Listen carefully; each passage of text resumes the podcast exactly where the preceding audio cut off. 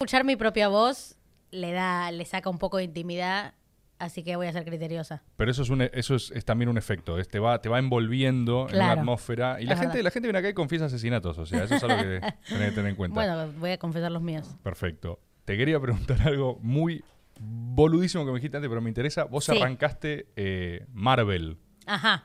Entré en el universo Marvel. Primera pregunta ya, aprovecho. Sí. ¿Qué es lo de MCU? ¿Qué significa?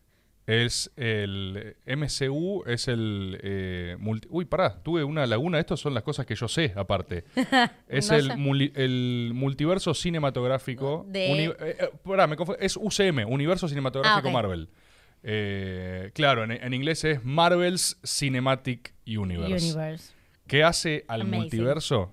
No, Fili, te metiste en una. Esto, es- esto es apasionante. Me encanta, pero porque yo estoy en mi periodo de obsesión. Soy el meme de Bernie Sanders. Ah, entraste, mira, entonces te doy este. Toma. Este es para que te relaciones con ese mi elemento. amuleto de hoy. Sí, este es tu amuleto de hoy. Va, va a enseñarte cosas, vas a aprender cosas con eso. Bueno, como lo de Mike Wazowski. Sí, exacto. ¿Qué es lo que hace Marvel? Esto te va a interesar, ¿eh? En serio. Ajá, no, no, no, estoy muy convencida. Estás cebada. Sí, sí, sí, sí. Ya estoy al servicio. Bien, perfecto, perfecto. Eh, ¿Qué es lo que hace Marvel? Vos tenés históricamente una, eh, una rivalidad, una competencia entre Marvel y DC. Ajá. ¿no? DC Comics, DC es Batman. Batman, Superman, ese universo. Eh, DC siempre fue como. Y también otros, ¿eh? Tenés Watchmen, eh, tenés V for Vendetta, V de Ah, Venganza. ¿En serio? DC. Mira. Sí, sí, sí, sí. Todo es esa, es esa narrativa. 300 es DC. Alan Moore, o sea, eh, tipos más oscuros, más como una cosa tipo, mirá, no, esto es serio, ¿viste? Son, son cómics que te hacen como Sí. reflexionar. Siempre tuvo como esa narrativa, esa prerrogativa, y siempre la pegaron con Batman. Como lo que siempre salvó el universo de ser a Batman, el último fue Nolan, que metió como esa seguilla de películas. Por otro lado tenés Marvel, que eh, Marvel mm, no le terminaba de encontrar la vuelta, arranca el loco este con... eh, estoy flojo con los nombres, no sé, pero estoy Eh, cansado. Iron Man, Capitán América. Iron Man. Iron Man. El que no me sale es el nombre. ¿Me, me buscaste a mí? Eh, ¿Del actor o del personaje? no, de ninguno de los dos. Del que el que dirige la primera. Ah, no de sé nada de eso, Man. me sirve. El que dirige la primera de Iron Man es el. Ay, Dios, no puede ser que no me salga. El- ¿Eh? Ah, John Favreau. Ahí está, gracias. Qué fácil que es esto. Con esto, Ah, Es el de- del novio de Mónica. ¡Exacto! Bueno, el, el- sí. Exacto, el que hace MMA, ¿viste? Que lo Ajá, cagan a piñas y yo soy millonario, pero quiero No hacer sabía eso. Estás a que full le con, fue bien en la vida. con consumos culturales. Está Friends es eh, canon. clásico. Canónico, bien, perfecto. Bueno, ¿qué es este tipo que John Favreau? Este tipo, atiéndanlo en cámara, por favor, gente, si ya están viendo el método, si sintonizaron con nosotros. John Favreau es un tipo muy interesante, muy interesante. Es un gran relanzador de cosas. De hecho, es el tipo que ahora eh, relanzó el Mandalorian, segundo amuleto que te doy para hoy. Este igual es eh, Boba Fett. Algo tipo Star Wars es esto. Exacto. Que no la vi. Hay tanto, hay, Hay tanto. tanto. ¿Y ¿Por qué perder tiempo con la política, Ofelia? ¿Qué estás haciendo en el medio? Hay tantas cosas para... Estoy pensando en renunciar por todo lo de Marvel. Bien por lo de Marvel. Cuestión. John Favreau, que es el creador del, del Baby Yoda, ¿viste? El pequeño ese, el Baby Ajá. Yoda. Bueno, John Favreau es un tipo que la ve. El chabón inaugura con Iron Man una propuesta de, che, empecemos a, ¿viste? A rebotear estos universos, porque antes lo único que tenía era Marvel, era Spider-Man, con eh, los anteriores, ¿viste? Las viejas de Spider-Man. Las, las viejas, qué tremendo que ya sean las viejas de Spider-Man, pero Bueno, bueno, sí. no importa. Rebotean con Iron Man, después viene Disney que todo lo puede y todo lo compra. Eh, y efectivamente agarra y dice, che, ¿y si, y si le meto toda la guita a esto y lanzamos un universo? Y ahí entra otro nombre muy importante. Tommy, buscalo para ver su rostro. Kevin, Kevin Fish, Feige. Kevin con K, Feige. Ajá. Kevin Fish, que ahí lo tenés, mira esa cara. Wow. Vos ves esos ojos y decís, ¿este tipo está planeando conquistar el mundo? O jugar al golf. La- ambas. Ambas. La respuesta es sí. La respuesta es Kevin Fish va por vos. Porque, ¿qué es lo que hizo este? Que es muy vivo. El chon de verdad. el, eh, este, eh, Kevin Fish es, es el maoísta de, Bien. de los universos narrativos. Ok. Kevin Fish agarró y dijo: Loco, yo tengo un plan quinquenal a 4.000 años de películas.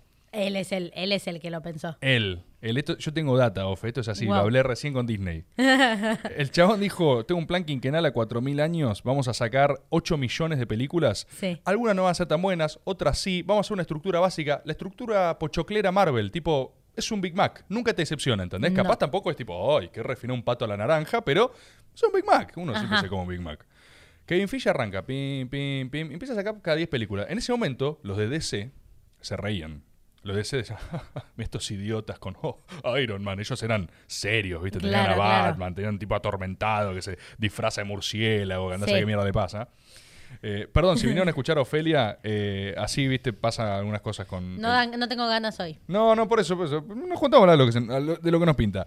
Eh, Kevin Fish literalmente empezó a volver loco a DC. Entonces así, o sea, Esa es la estrategia de él. es que parecía una boludez. Una Este, psicopática. Es, China, boluda. Es China. Tipo es Estados Unidos como diciendo, che, ¿qué están haciendo eh, los chinos? "Ah, Nada, nada. ¿Entendés? Digo, no, Sí, sí, no, sí, te preocupate, DC, vos sos muy, muy inteligente, ¿no? ¿Entendés? Una cosa que... Sí. Eh, los tipos empezaban, viste, a cocinar algo. Les empiezan a. eh, los empiezan a arrasar en taquilla. O sea, sale Avengers 1, la, la empiezan a juntar en pala. DC se empieza a poner nervioso. Empieza a decir, che, mirá, ¿por qué no agarramos con Zack Snyder, discípulo de Nolan? eh, sacamos Man of Steel, viste, también una versión medio seria de Superman. O sea, DC Ajá. iba por, por su. Por, en su ley, viste. O sea, iba a sacar los personajes de DC a lo DC. Muy respetable. El gran problema fue cuando hacen eh, Batman vs. Superman Que me, me dio en DC, o sea, Sí. quieren mezclar. que a nivel formato es un poco ladri. Eh, bueno, a ver, a ver. De Marvel. Uf, gran polémica esto que está planteando. Gran polémica. Pienso. Agárrense del otro lado porque vamos a estar Tommy. Yo soy inexperta, puedo cometer muchos errores. No, pero por favor, esto no es por errores. Yo lo que les voy a advertir es que esto, si las otras duraron tres horas, esta va a durar seis. ¿Sí? Corta. Sí, esto va a durar seis. Corta, lo contrario. ¿eh? Ahí.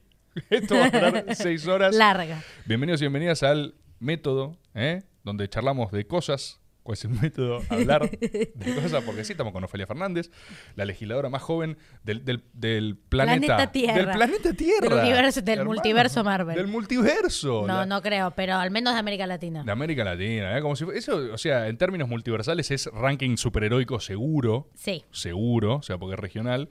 Tenemos del otro lado a Tommy Cislián, tenemos a la Sus también, por supuesto, y a mi hermana, que la otra vez me dijeron que solo digo mi hermana, se llama Trinidad, Trinidad Rebord. No, ¿sí? me parece que dijiste Trinidad. ¿Sí? Porque ahora que Bueno. estás diciendo Trinidad, me suena que dijiste Trinidad. No, porque la otra vez, no, viste, grabamos, no voy a revelar con quién, porque no se sabe cuándo sale esto, pero me dijo, y dijiste tu hermana nada más. Yo, eh, mi hermana, ¿qué quiere que haga? Cuestión, vuelvo. ¿Vos qué es lo que tenés? Tenés que sale Batman vs. Superman.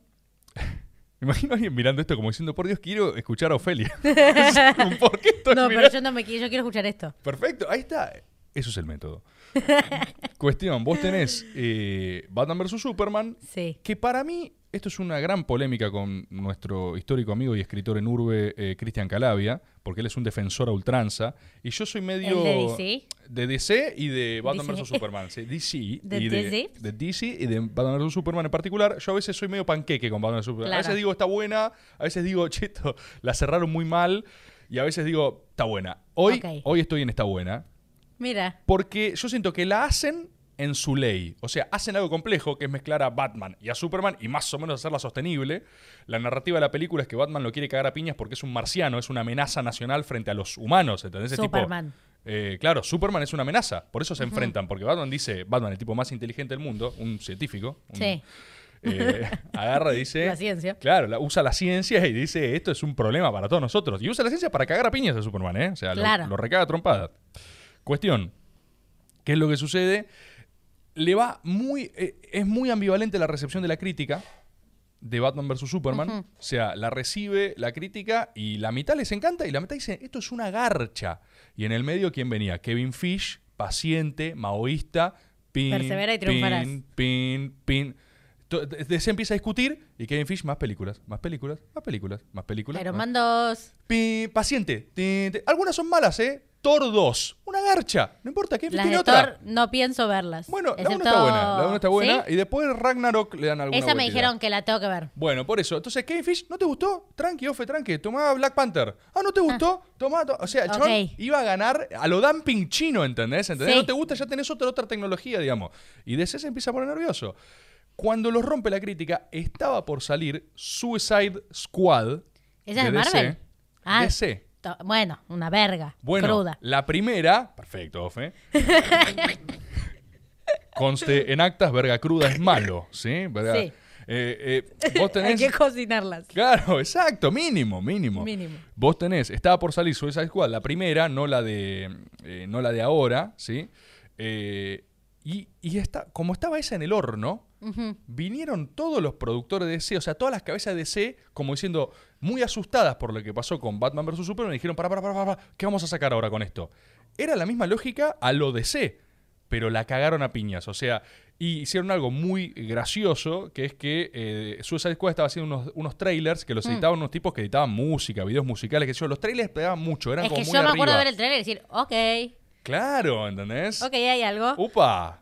Mirá Sí. esto, ¿viste? Con sí, Margot sí. Robbie, con qué sé Claro. yo. Y vos decís, che, boludo, cuánta Tenía onda. épica. Claro, cuánta onda, ¿viste? Entonces, eh, DC dice algo muy cabeza. O sea, los chavales eran- fueron, profundizaron a full, ¿entendés? Dijeron, trae a los pibes que armaron el edit de los trailers y que editen toda la película. Agarraron la película antes de que salga, se la dieron a los pibes que editaban los trailers Ajá. y les dijeron, ¿no me haces un corte de la película? ¿Cómo? Sí, más o menos como los trailers, o sea, como lo que vienen haciendo. ¿Y, y qué sacaron? Ahí, ahí Tommy está ponchando Suicide Squad Official, official Trailer. ¿Esto es de qué año? 2016. Sí, sí, sí. Eran, eran buenos los trailers, porque tenían mucha onda, tenían, Sí, viste, una oscuridad. cosa. Sí, no, no, no, pero, pero bien mechadito. Sí. Will Smith, o sea, esto tenía que funcionar. No, el encaso. Por eso, vos lo veías y decís esto, o sea, no, No puede falla. fallar, ¿viste? Too big to fail, Y digamos, ni no se cae. en, lo- en el mismo criterio que Marvel de no fallar. Exacto. Como Para quien es escéptico, tipo que ese eh, mínimo entretenimiento. Exacto. A mí me aburrió. Bueno, ¿qué pasó? Sacaron esta película y es eh, un tráiler gigante, boluda. O sea, los tipos que cayeron a hacer tráiler dijeron, bueno, Hicieron lo suyo. claro, hagamos lo mismo que el tráiler, qué sé yo. Es inmirable, es una garcha. A partir de ahí, DC entró en una casa de brujas interna, locura total. Ajá. Persiguieron a Zack Snyder, eh, trajeron a, a Josh Whedon para dirigir una de las últimas de la Liga de la Justicia, la marvelizó, o sea, trataron Mm. de imitar a Marvel, pero les salió mal porque Sí. fueron contra su propia esencia. O sea, cual. DC está, Ahora que no las vi. Completamente. DC está en una crisis terrible Sí, y Marvel, chino, corta. maoísmo, a pleno. Sí. Así que, ¿qué es el multiverso? El conjunto cinemático Sí. de Kevin Fish Sí. y todas sus alternativas eh, y su- sus 8 millones de películas. Yo no sé por dónde estás entrando vos, pero tenés como 8000 horas. Sí, no, tengo mucho por hacer. Como estuve enferma, eh, entré. Claro. O sea, todo empieza, empieza, pues voy al cine, no había nada para ver, y dije voy a ver Black Widow porque está Scarlett Johansson, que la amo, y Florence Pugh, que la amo. Perfecto. No más información que esa. Arrancaste por el final, digamos. Por, la, por el ni idea arranqué, o sea, empezó y, empezó, y ella estaba prófuga, o sea, había toda una cosa que yo decía, bueno, bárbaro. Bien. Eh, y lo que tiene, creo, lo que para lo que sirvió, creo que yo, al no haber visto nada nunca de todo esto, eh, es menos, tiene menos de ciencia ficción. No sé cómo, no, tiene total ciencia ficción, pero no tiene un super, un traje raro, básicamente. Claro. Scarlett está bien vestida. Entonces, eh, como que ya fue accesible de primera mano. Entraste por ahí. Sí. Fue una droga de entrada al universo Sí. Marvel. De digamos. toque la bajada de línea me, me cae de risa porque lo primero es tipo, bueno, en Cuba hay maldad, secuestrarán a estas Pero eso, niñas. eso es así, Ofelia. eso es así. están- y las llevarán a Rusia, ¿ok? Sí, sí, es Como que chicos, lo re- renuévenlo. Es cine clásico. Sí, los rusos son malos y los cubanos están ahí, tienen misiles, boludo. Es espectacular. Claro, claro, claro. No, igual me pareció fascinante. Es fascinante, fascinante. Eh, y ahí dije, tengo que verlo bien. Mi verlo bien también fue inventarme un método.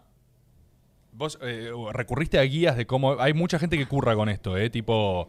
eh, Así tenés cómo- que ver Claro, Marvel. cómo ver, en qué orden. No, yo me basé en, o sea, en Disney Plus te lo ordena, te ponen forma, o sea, te ponen fase 1, fase 2, fase 3, 4, orden cronológico, qué sé yo. Yo me fijé en el orden cronológico y arbitrariamente decidí empezar por eh, Los Vengadores. Ah, la, la uno de Avengers. Sí. Bien. Eh, ahí vi, esa sin tener ni idea qué había pasado antes, pero no lo necesité a priori. O sea, como que simplemente llega Iron Man, llega no sé qué, y yo digo, ok, él Tiene un firmo. traje, Claro, eh, es Iron Man. con no, le voy, poderes. no le voy a preguntar. Sí, no le voy a preguntar, no tengo acceso Claro. a hacer la pregunta.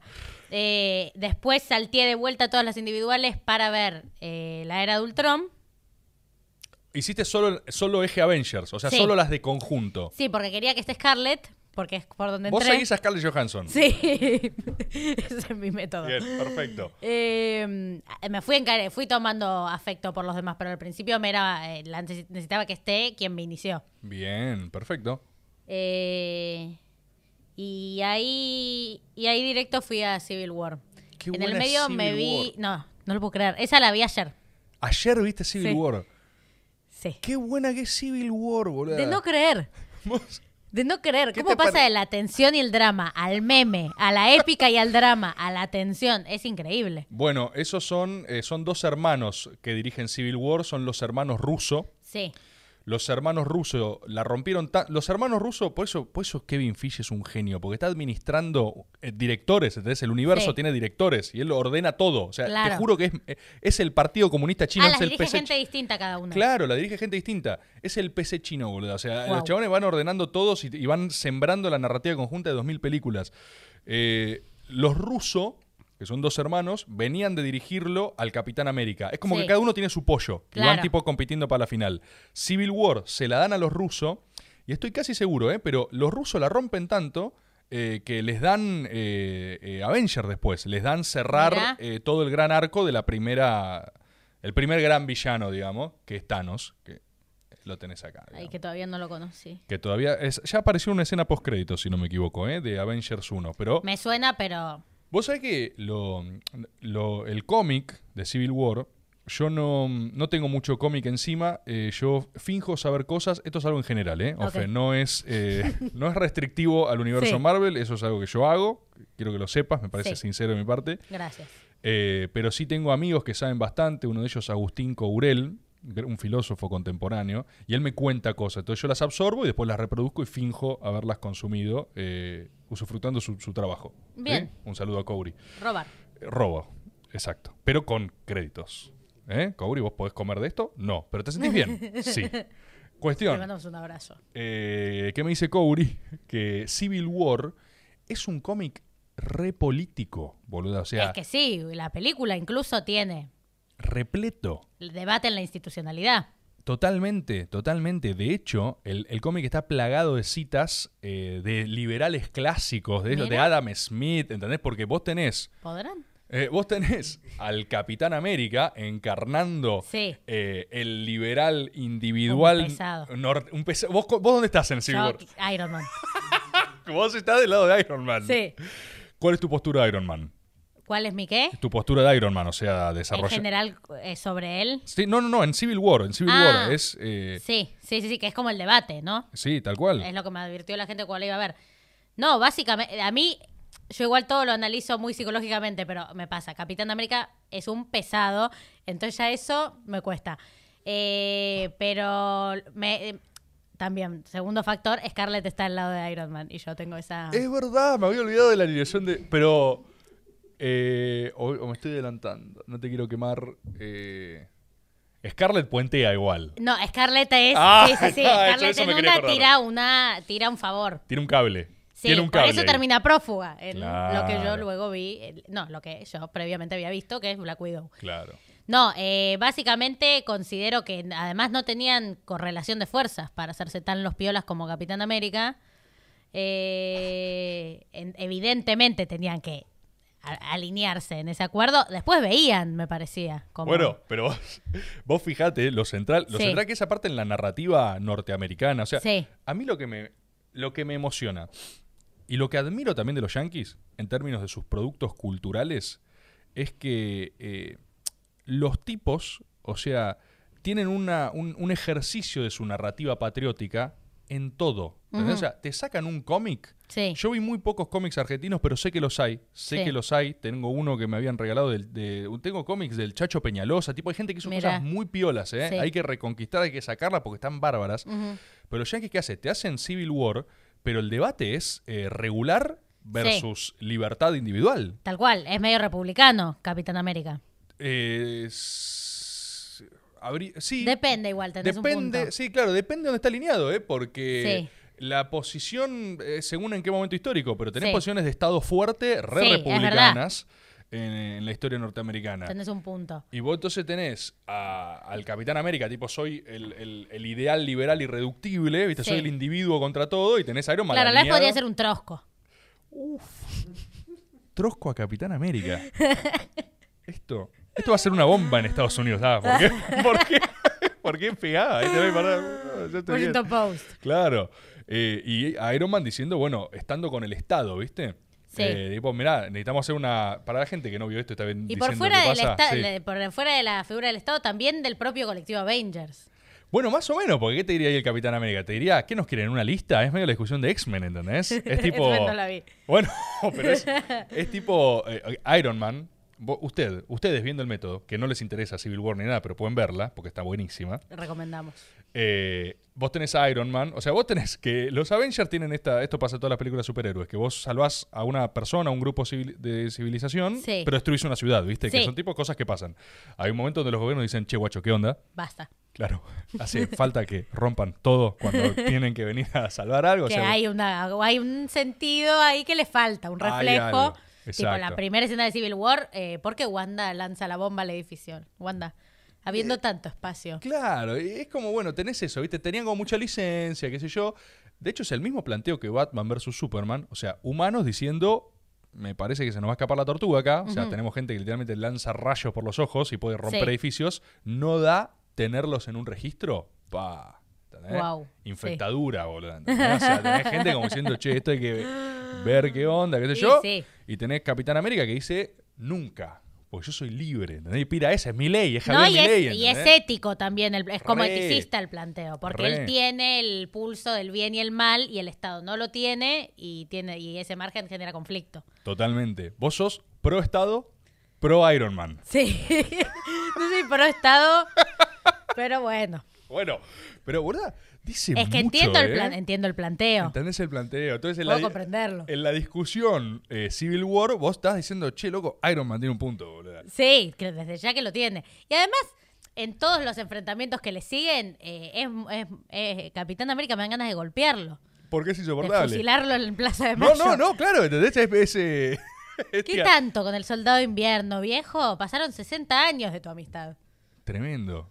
Ya tremendo. está. El es verdad que es un denso. Es cierto que es un Sí, denso. sí. Bueno, para mí, Es lindo igual. definiciones fuertes de Ofelia Fernández. Sí. Eh, la escucharon, ella estaría con Iron Man. Fusilaría al Capitán América En, en- en esa película se reivindica con la carta del final, levemente.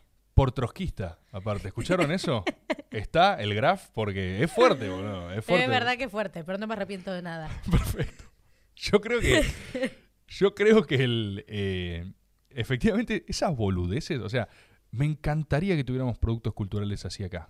Me encantaría. ¿entendés? Sí, o sea, sería lindo. esa cosa que hacen los yankees, pero hasta de. mm, Hasta de. Desde la narrativa ficcional. eh, aumentar la mitología de sus propias instituciones. Vos viste Sí. que ponele.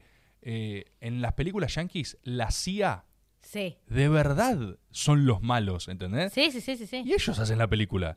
Y estoy seguro que a la CIA le encanta, ¿entendés? O sea, Claro, en sus películas es tipo, no, el FBI, bueno, gente con la que más o menos podés razonar, qué sé Sí. yo. No, no, no, acaba de caer la CIA. Vinieron de hacer un golpe militar en No, claro, claro. Honduras, ¿entendés? O sea, y lo dicen ellos y se Sí. jactan. Hay una Sí. cosa eh, maravillosa ahí, ¿viste?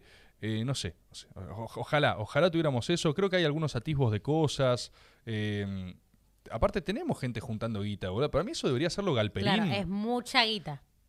Es mucha guita, pero Galperín tiene mucha Pero guita, no boludo. tiene buenas ideas. Bueno, pero hay Que gente la- que con buenas ideas. Si tan solo existiese gente con buenas ideas. Ah, se como mensaje a. Pero, boludo, hay algo ahí para mí, ¿viste? No sé, me acuerdo, me acuerdo peliculón, me acuerdo. No sé si vos viste. Yo me pongo a hablar de cine y no paro igual, ¿eh? Pero. Vamos. eh, Sicario es. eh, si no te la recomiendo. ¿Me buscas Tommy No, Sicario, por favor? Sicario tiene una muy, es una muy buena película de acción. Y después hacen Sicario 2, Día del Soldado. Sicario 2 es una garcha Ok. porque traicionan todo lo de Sicario, Sicario. 1. Sí, sí, sí. ¿Quién sí. es? ¿Quién actúa? Es esta, es esta Sicario. Eh, Netflix, práctico. Netflix. Sí, sí, sí. Está, está, Premio Oscar a la mejor está del. Toro, está Josh. Brolin. Josh Emily Brolin- Blunt, la sí. de Jim. Eh, sí, es verdad. Es verdad. ¿Qué estás con The Office? Eh, no, ya pasé. Ah, bien. En cuarentena la vi tres veces entera. ¿En serio? Es un Tengo un problema que repito mucho, o sea, veo algo y lo, ve- lo vuelvo a ver inmediatamente y lo vuelvo a ver inmediatamente. ¿Sos de repetir Sí. en general o productos culturales porque te hacen sentir segura? Productos culturales pueden me hacen sentir segura.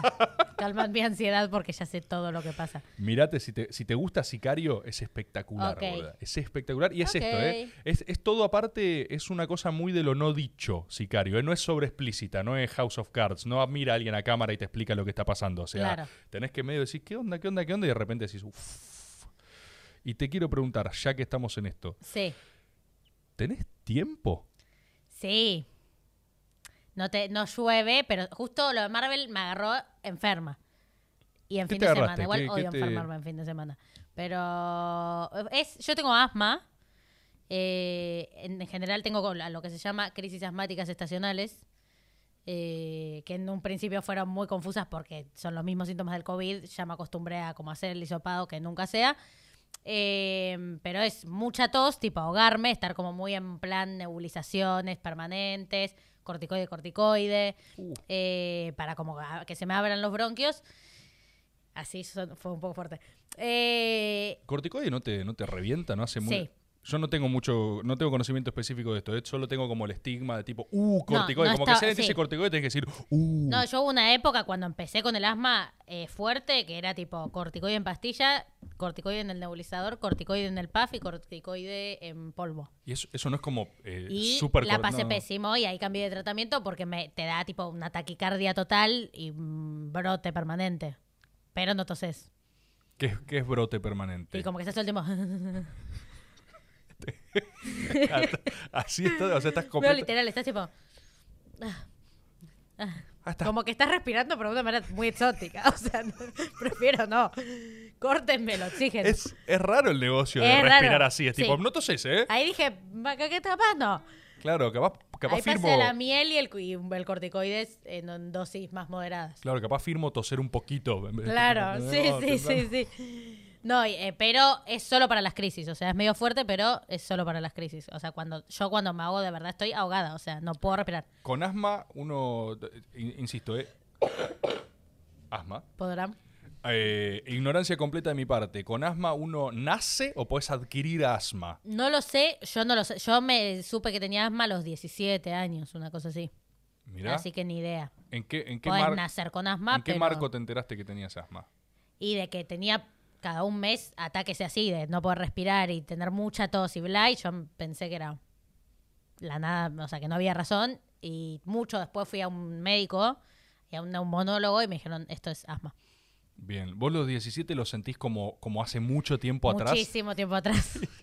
y fue hace Cuatro años. cuatro años, no otra vida, boludo. Pero justo es un momento, o sea, el corte del secundario Claro, es muy significativo. claro. Como que hay ahí un salto de personalidad. Y te agarró el asma en el marco. ¿Vos a los 17 qué estabas haciendo? Estaba ya. vos- Yo era presidenta del centro de estudiantes del Pellegrini. Sí.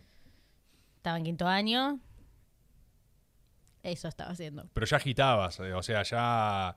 ¿Cuándo arranca Ofelia? Yo no lo sé esto. ¿Cuándo arranca Ofelia pública? Ofelia Pública arranca ese año, de hecho. Con crisis asmática. Con crisis asmática. ¿Hay algo también de. de- de- de- de- No, porque yo la crisis asmática, el asma lo tenía desde los 15, Mirá 16, que- a los 17 voy al médico. Mirá que hablé con Pedro de biodecodificación. Él Lo está vi. muy afilado. Él está creyendo en todo. Él está muy afilado con estas cosas. Yo creo que. Le él- tengo que preguntar. hay que preguntarle a Pedro qué dice. Hay que buscar qué es asma en biocodificación. Sí. Pero te agarró justo vos, dieci- 17. eh, Tipo 15, 16 me agarra, a los 17 recién voy al médico. Yo soy una persona que no se hace cargo de su salud. ok. Como que me hago muy la pelotuda. eh, soy lo contrario hipocondríaca, pienso que soy inmortal. eh, no literalmente, pero en general me pasa algo y es como, no, bueno, No pasa nada. no pasa nada.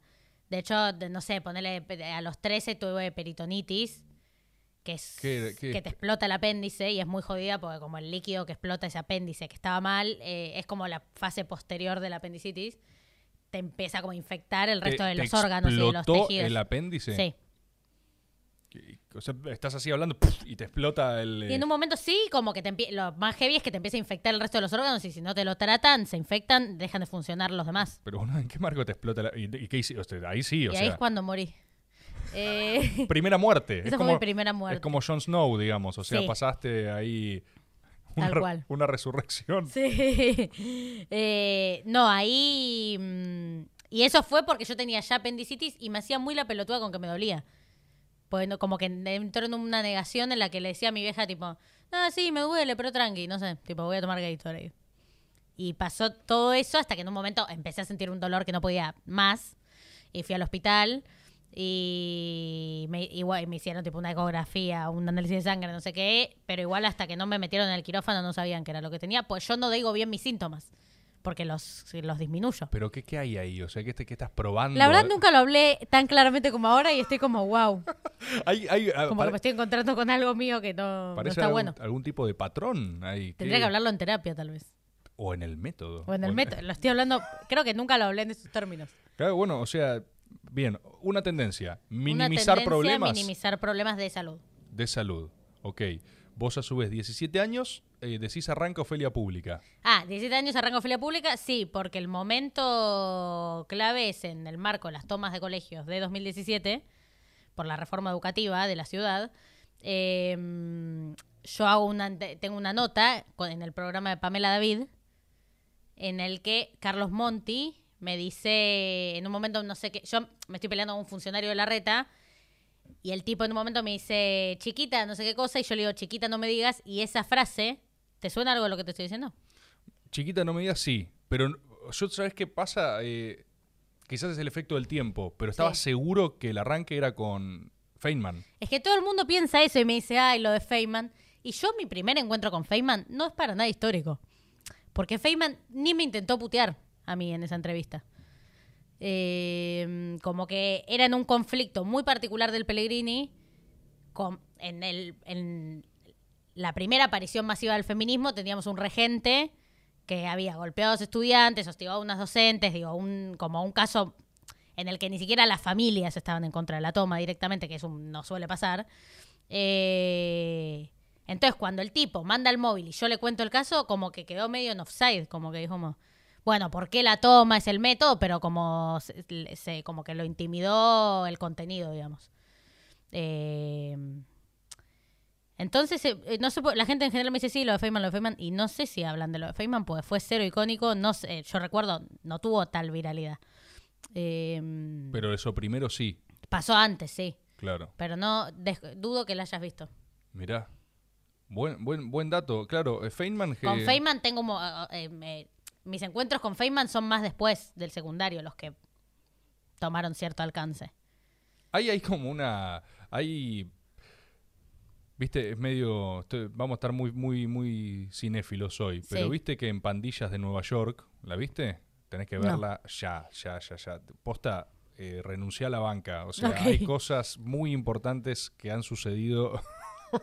Y me la estoy perdiendo. No, no, no. Pandillas de Nueva York. Eh, Scorsese. Sí, Scorsese. 99% seguro. Sí, si no, no importa, podría bien ser de él. Eh, en Pandilla de Nueva York hay una construcción hermosa al respecto del respeto como a la rivalidad, al enemigo Sí. a la altura, ¿viste? A la, a la, como a, a esa épica Sí. de- del, del duelo. Con Feynman no hay un elemento ya medio simbiótico. ¿No, no, está, no, no está te querés con Feynman un poco? No. Qué heavy es lo de Feynman. A mí, con Feynman, yo tengo, yo hablo con Feynman. ¿Vos hablás con Sí, Feynman? sí, sí. Tipo, te, te- le mandás Ah, un hemos WhatsApp. hablado por WhatsApp. Varias veces son conversaciones, bueno, de le- bipolares. o sea, son de pelea letal. Pe- eh, pelea, pel- pelea WhatsApp. Pelea, eh, de- de- o sea, pelea me- no, hay pelea no pública con Feynman. Claro. Y Hay sí. pelea off the record con Sí, Feynman. sí, sí, sí, sí. Sí, porque él miente. Miente mucho y a mí eso me pone muy nerviosa. Entonces, no es que me lo tome. Las veces que él tira algunas así, no me, no me, no logro decir es Feynman. Entonces le escribo y le pongo la puta madre, boludo, sabes que esto no es verdad. Y ahí qué deriva en una historia. No, él a veces me dice, bueno, pero no es lo que dije. Una muy icónica que tenemos es que nos. Él en, su- en su programa, después de decir que no terminé el secundario, que es algo que es falso, y yo le he mandado mi analítico en un momento de hartazgo. eh, Pará, vos le mandás a Feynman, vos decís, Edu- ¿cómo, le- decís? ¿Eduardo? Eduardo. le decís, Eduardo. Entonces también en ese vínculo ya hay algo de cariño de algún modo. Hay como. es que claro. Pero no hay. hay algo muy extraño, o sea, Es porque, muy extraño. porque el reclamo también es como que hay como proximidad, hay como cercanía. O sea, vos le reclamás, no le reclamás a un enemigo, le reclamás a alguien de quien esperás algo Sí, y tenés cierta. No sé por qué espero algo. Pero, pero por ende, hay, o sea, por definición, por definición hay, hay relación, o sea, hay bilateralidad. Es tipo, Eduardo, acá está mi analítico. Sí. ¿Por qué decís que, qué te dice cuando? Le he mandado, es que todo empieza por. No, ¿por qué? ¿Qué- ¿Cuál fue la operación que me molestó primero? No me acuerdo. O sea, él tira alguna, creo que fue, fue por lo del secundario, pues ya él sabe, sé que sabe que termina el secundario. O sea, fue ya en un momento en el que sucedió 15 veces esa fake news y 15 veces se la desmintió. Eh, entonces le hablé enojada con ese tema. Ahí él se suma algo que es que yo tuiteo después de que él miente con eso, tipo, forro. o sea, pongo Feynman, bla, bla, bla, y, y le digo forro en algún momento del tweet. Vos, pará, me, re- me dejás reconstruir vos. Vos Sí. le mandás un WhatsApp como diciendo, Eduardo, esto no. Claro. Eduardo, estamos grandes, le dijiste. Sí. Eduardo, nos conocemos, Eduardo, así. Medio en plan como vos, yo ya, o sea, sé que pensás cosas horribles, pero no mientas. Claro, vos sabés que yo sé, que yo que, que Sí. vos sabés que esto no es así. Sí. Y al mismo tiempo, ¿él te contestó eso? Sí. No me acuerdo, no me acuerdo con exactitud. Tenemos un pequeño mosquito acá, Sí. una- un invitado del método. Eh, Ant-Man. Sí.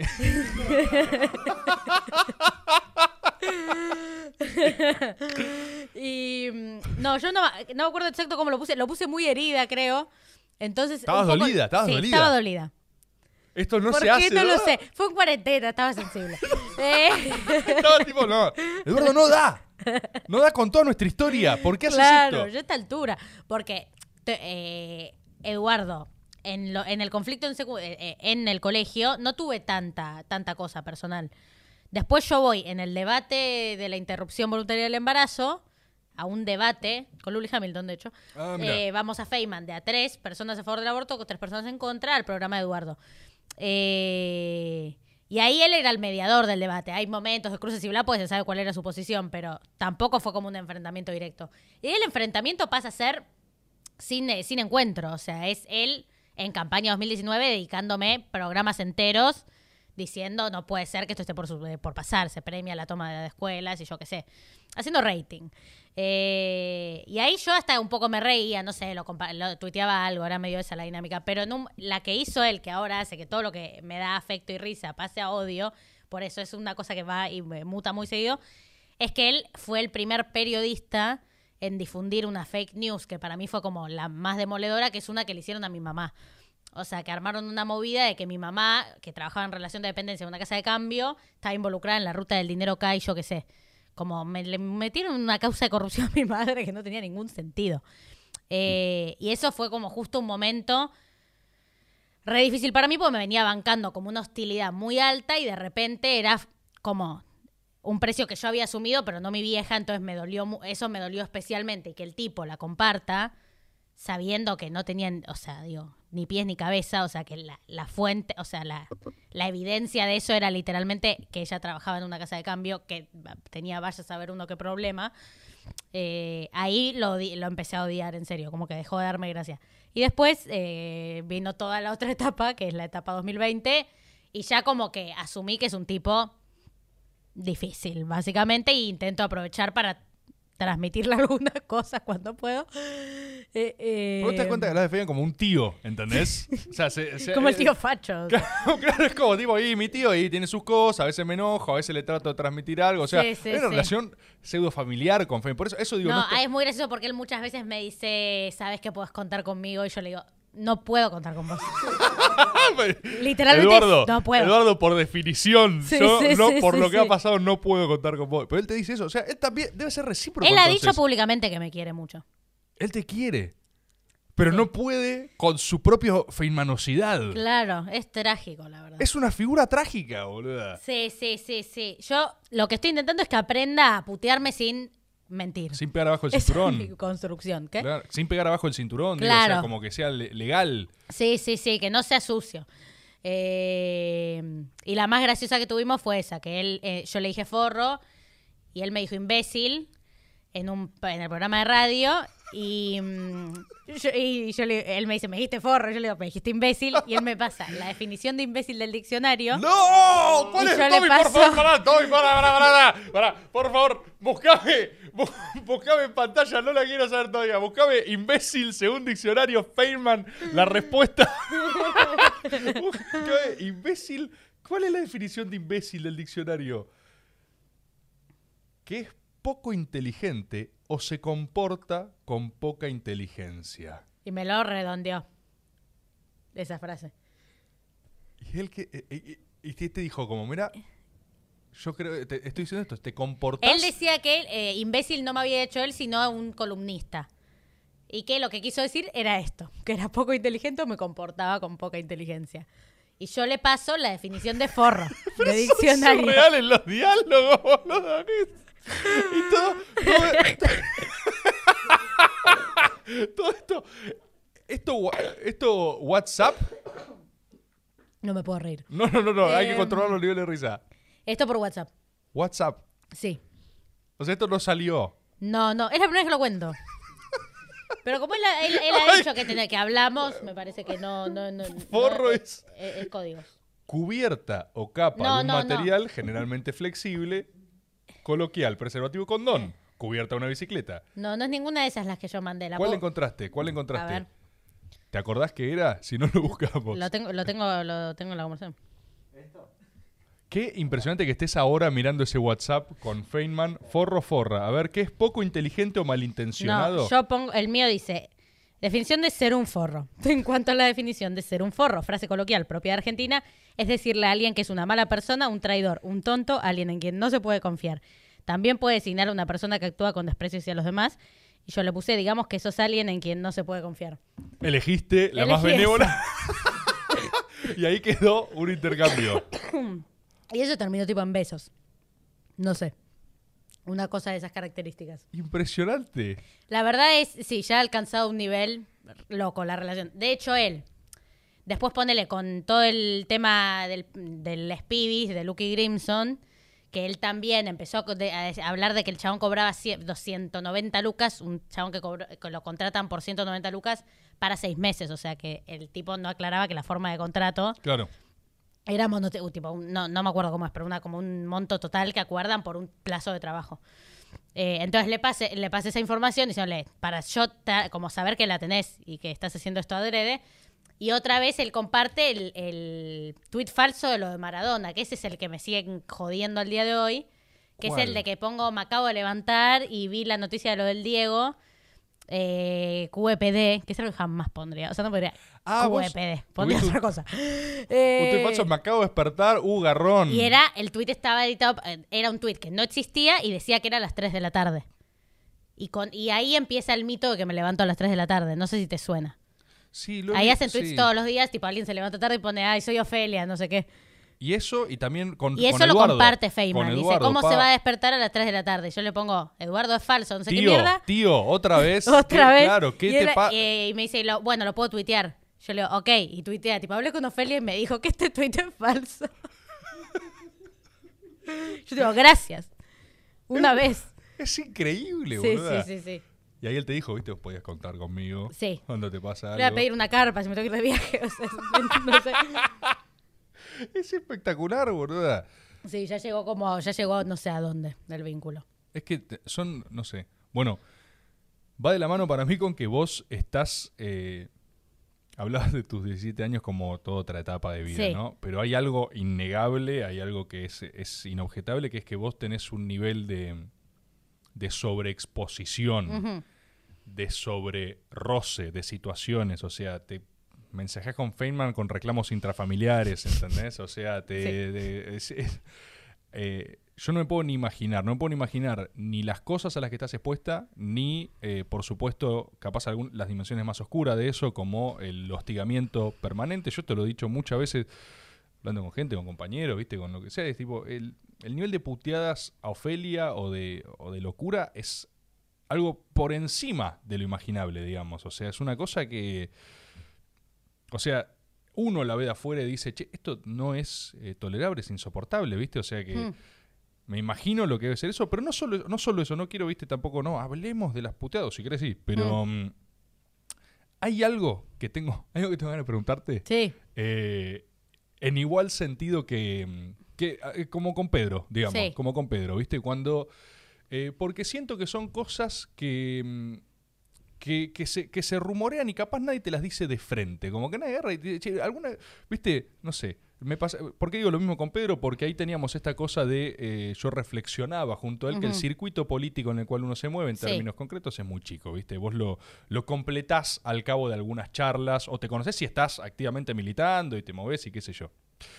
Eh, y de vos, claro, vos con toda tu potencia, con toda tu eh, impronta, con toda tu. O sea, desde salir en la tapa del New York Times eh, hasta eh, ser la legisladora más joven de la región, Sí. es un lugar que despierta eh, bronca, odio, admiración, envidia. y hay mucha gente, o es una conversación en la política, que tiene como dos tesituras. Y yo quiero saber, quiero saber tanto si te consta como qué pensás de eso, o como si es algo que vos contemplás. ¿Qué es lo que eh, se habla de Ofelia Fernández? Y hasta, ni siquiera digo que con malas intenciones, se puede decir, esta piba la va a romper, o sea, un cálculo medio como matemático, ¿viste? Como diciendo, la legisladora más joven de la región, sale en la tapa del New York Times, es su destino es ser emperatriz eh, latinoamericana, ¿no? tipo eh, tesitura 1. Sí. Tesitura 2, también muy conocida en la política, se va a prender fuego. Esta persona le van a quemar la cabeza, se la van a comer las estructuras. Esto, a ver, de vuelta, ¿viste? Yo, cuando vos fuiste legisladora, debo haber escuchado 50 veces. A esta piba se la van a comer. Esta piba se la van a comer. Gente diciendo que no, ¿eh? No, ni en pedo. que- calculo que la mayoría de esas personas no debían ni hablar con vos, ¿eh? O sea, no Sí, imagino sí, a sí. ninguna de esas personas preguntándote, che, ¿vos crees que te van a comer? O sea, ¿cómo, cómo- cómo la estás viendo, viste? Y tengo como muchas ganas de, de preguntarte directamente, ¿vos tenés como en tu horizonte de, de- de- de posibilidades, de temores, de, variables, ojo con, eh, ojo con eh, quemarte, ojo con Sí. esto? Es, Sí. eh, ¿Hay seguros frente a eso? ¿Se puede? ¿No se puede? Ya está. Es lo, o sea. ¿qué, qué, qué te pasa con todo eso, digamos? Sí. Como primer cosa que me sirve, y para responderte, lo tengo súper presente. O sea, no es algo a lo que le escapo o, sobre lo que no trabaje eh, mentalmente, si se quiere. Eh, esa dicotomía. Eh, la verdad, tengo, como hay una combinación de cosas que me lo, hic- me lo hicieron muy difícil, que es, por un lado, yo si bien apenas tomo la decisión que tomo, digo, digo, ok, voy a ser candidato, ok, voy a ser legislador, etcétera, me di un precio, ¿no? Jamás pensé que iba a ser tanto. Porque mi- yo decía, voy a estar en la legislatura porteña también, convengamos, un lugar del que no habla casi nadie. Eh, digo, que la búsqueda de, de idoneidad sea tan, tan alevosa contra mí en un espacio del que no conocen los del resto de los nombres, es como, bueno, ok, bárbaro, eh, para empezar. Pero como por ejemplo en 2019 que empezaba a aparecer eso, yo no tenía ningún problema. Digo, yo milito desde que tengo 12 años eh, y de alguna manera como que tengo la brújula bastante aceitada en ese sentido, como que a diferencia, tal vez a diferencia de otras personas que como no llego, no llego a este espacio individualmente, soy una representación muy directa de un proceso. eh, eso lo, hace, eso lo hace claro, digo, yo tengo muy bien ordenadas mis lealtades. Hay, digo, hay, hay muchos elementos que en 2019 en la combinación de, la, de estar atravesándolo y de, haber tomado esa decisión conscientemente y el nivel de como despliegue y recorrida que eso implica, no me molestaba, o sea, posta no me preocupaba, yo estaba como muy, eh, hablándolo más en términos personales, muy contenta de lo mucho que me permitía crecer y formarme, o sea, de verdad, yo creo que también el punto en el que estoy hoy es porque tuve esta herramienta a disposición, ¿no? Como que no, no, en mi crecimiento de 2018 hasta acá, siento que es mucho más alto que si no hubiese tenido esta experiencia, ¿no? Como que no es una cuestión de mérito mío, sino que, digo, acceder a espacios de esas características te obliga a seguir ese ritmo. Y yo estaba como muy contenta con eso, como me parecía muy valioso. eh, y al día de hoy lo estoy. El tema es que tuve la mala suerte, como, bueno, todo el mundo tuvo su propia mala suerte al respecto, de que el primer año de ejercicio sea en pandemia. O sea, yo no tuve el- Yo aparte que soy asmática, entonces estuve muy guardada el año pasado. eh, que tuve que tuve que estar encerrada frente a la pantalla que me devolvía mierda permanente. Entonces no es que decía, bueno, yo puedo omitir esto encontrándome con la realidad que me Con importa. realidad, tipo, claro. bueno, voy, me- voy al territorio, me encuentro con esto, con esto otro, encuentro ideas de, de desarrollo, de, de masividad, no sé, lo que sea. Como que todas las, las partes que a mí me permitían como estar en eje desaparecieron. O sea, ni siquiera fui a la legislatura casi en, en 2020. Eh, Claro, te quedó solo la mierda. digamos. Claro, entonces ahí fue muy difícil intentar esquivar esa parte. Porque, la o sea, yo, si bien mi perfil justo, o sea, en mi caso, eh, una parte imprescindible de lo que hago es volcarla a las redes sociales. Digo, porque hay- es ahí donde decido comunicar, es ahí donde decido intervenir, porque lo elijo yo, básicamente. O sea, eh, eh, tengo yo ese criterio y me deja más tranquila. Eh, no me acuerdo qué estoy diciendo. Bueno, eh, digo, es ah, que es una herramienta que yo creo, creo importante o imprescindible en mi perfil, pero además pasó a ser la única. O sea, no era una importante, era la única que tenía. O sea, si yo, yo que quería intervenir, quería marcar posición, etcétera, solo podía hacerlo estando ahí.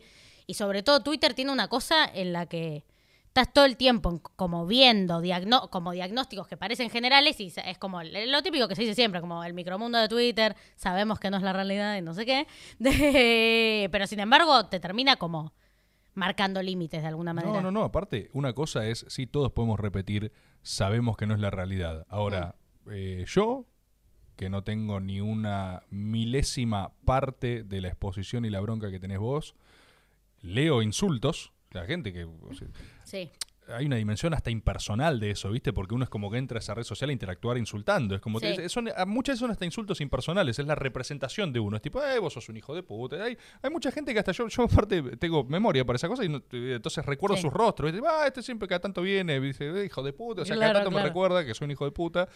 Eh, entonces, ¿viste? Lo veo, qué sé yo. Sí. Ahora, eh, incluso en esos niveles, es todo un tema que no te enrosque. O sea, es todo un tema entenderlo, ¿viste? Tener como que mentalizarte en esa clave, es como puede ser muy nociva. Y ahí es donde ni siquiera puedo empezar a imaginarme en tu caso, porque de Mm. vos no es que te entran un par de boludos a insultar, es que se has- te has convertido en una suerte de fetiche Sí. para un sector particularmente virulento en términos como de encarnaduría de, de todo lo que está mal, ¿viste? Sí, o sea, de sí. representación de todas esas cosas. Eh, Que este- a mí lo que también el, fenómeno que un poco más me terminó doliendo de eso, ni siquiera es como esa violencia en sí misma, sino cómo esa violencia impacta e influye incluso en espacios en donde yo tenía acceso, no desde el mismo tono, pero sí como con efectos secundarios. Lo explico más a claramente. ver, sí, ¿cómo es? Como que hay algo de que, a pesar de que me, eh, digo, concretamente me, me- me atravesó mucho, como ver much- muchas de las operaciones o de las cosas que me decían, etcétera, también es heavy ver cómo en distintos planos, tipo, eh, me va a poner bastante terapéutica en un punto y en el, el otro es más político, si se quiere. Por un lado, ponele que cada vez que han tenido ataques arbitrarios, eh, extremos y muy violentos, hay un. El, como los que están del otro lado, el 80% lo, como que si tiene que salir a defenderme, lo hace como con un nivel de matices, como con un nivel de delimitación. ¿Cómo es? Es como, bueno, yo tengo mucho, tengo diferencias con Ofelia, no, Ofelia, que miren que no sé qué, que no sé qué, pero esto está mal. Como que de alguna manera responden al mismo código en el que bancar lo que expreso o discutir lo que expreso no es una opción Como válida. no se- no es se- un hecho No se te consumado. puede bancar sin costo. Como que fuese un tipo, no, miren, eh, independientemente de lo que pensemos de Sí, Ofelia, es esto... o bardearme o lo que pensamos. Implícitamente no es bueno, pero esto es demasiado, ¿viste? Como que de alguna manera, tipo, eh, de- como que se genera ese... se- eh, A mí me daba la sensación de que se genera ese sentido. Y como es tipo, ¿qué necesitas de, can- de cancherearlo? No sé quién sos. ¿Y ¿Qué te pasó con eso, con esa postura? ¿O, qué crees? que- Obviamente, igual, siempre me gusta decirlo, hay un montón de gente que sí banca una banda y que para mí era. Yo que miraba todo, o sea, yo en un, tenía un momento que leía todo. Eh, era clave y sabía como que estaba eso y obviamente eso existe. Estoy marcando como la parte mala, eh, pero también es como que, bueno, ahí como, eh, no sé, se- seguía y veía un montón de cuentas que bancaban realmente y que aprovechaban para discutir la problemática general, que ni siquiera es solo mía. Si bien mi caso es como tiene muchas particularidades, es muy loco, pero yo me voy de Twitter y a las dos semanas se fue a Ada Colau en Barcelona, la alcaldesa, la alcaldesa de Ah, Barcelona. sí, sí, sí. Eh, como que es un fenómeno general, digamos. Entonces, No, sí, sí, sí. Twitter es una red social muy particular que saca lo peor de cada ser humano, digamos. Sí. Eh, Eh, no, y como que lo, y a lo que me refería es a, por ejemplo, eso, como que en el que el sentido común es Ofelia está mal, veamos cómo lo discutimos. Eh, y eso era como, bueno, qué, qué difícil hablar acá. Entonces. eh, claro, ser objeto de esa discusión aparte. sí, o sea, sí, ni sí. siquiera es tipo, ¿qué opinás? Es eh, Por eso. eh, Ofelia Ente. sí. Discutámosla y cómo se discute Ofelia. Claro. Eso para mí fue- fue- era un garrón, porque... Te hizo mal. Sí, sí, sí, sí, sí. Sí. Y porque aparte muchas de las cosas son como de una... Tipo, el contenido de, esas, de, de esos ataques en general... no- ya he dicho tantas veces esto que no quiero ponerme como redundante, pero para las minas que hacemos política, ahora digo, será otro contexto, pero tuvimos que aprender a, digo, a lidiar con la crítica política, digo, a ponernos a la altura del debate argumentativo en otro nivel. Porque si no, nunca íbamos a ser las referentas en nuestras organizaciones o en el proceso en el que estemos. Entonces yo no tenía, digo, nunca tuve problema en que me, en que me critiquen, que me discutan, que digo, eh, o que una posición mía genere problema. Digo, voy y la discuto. O sea, me formé defendiéndola.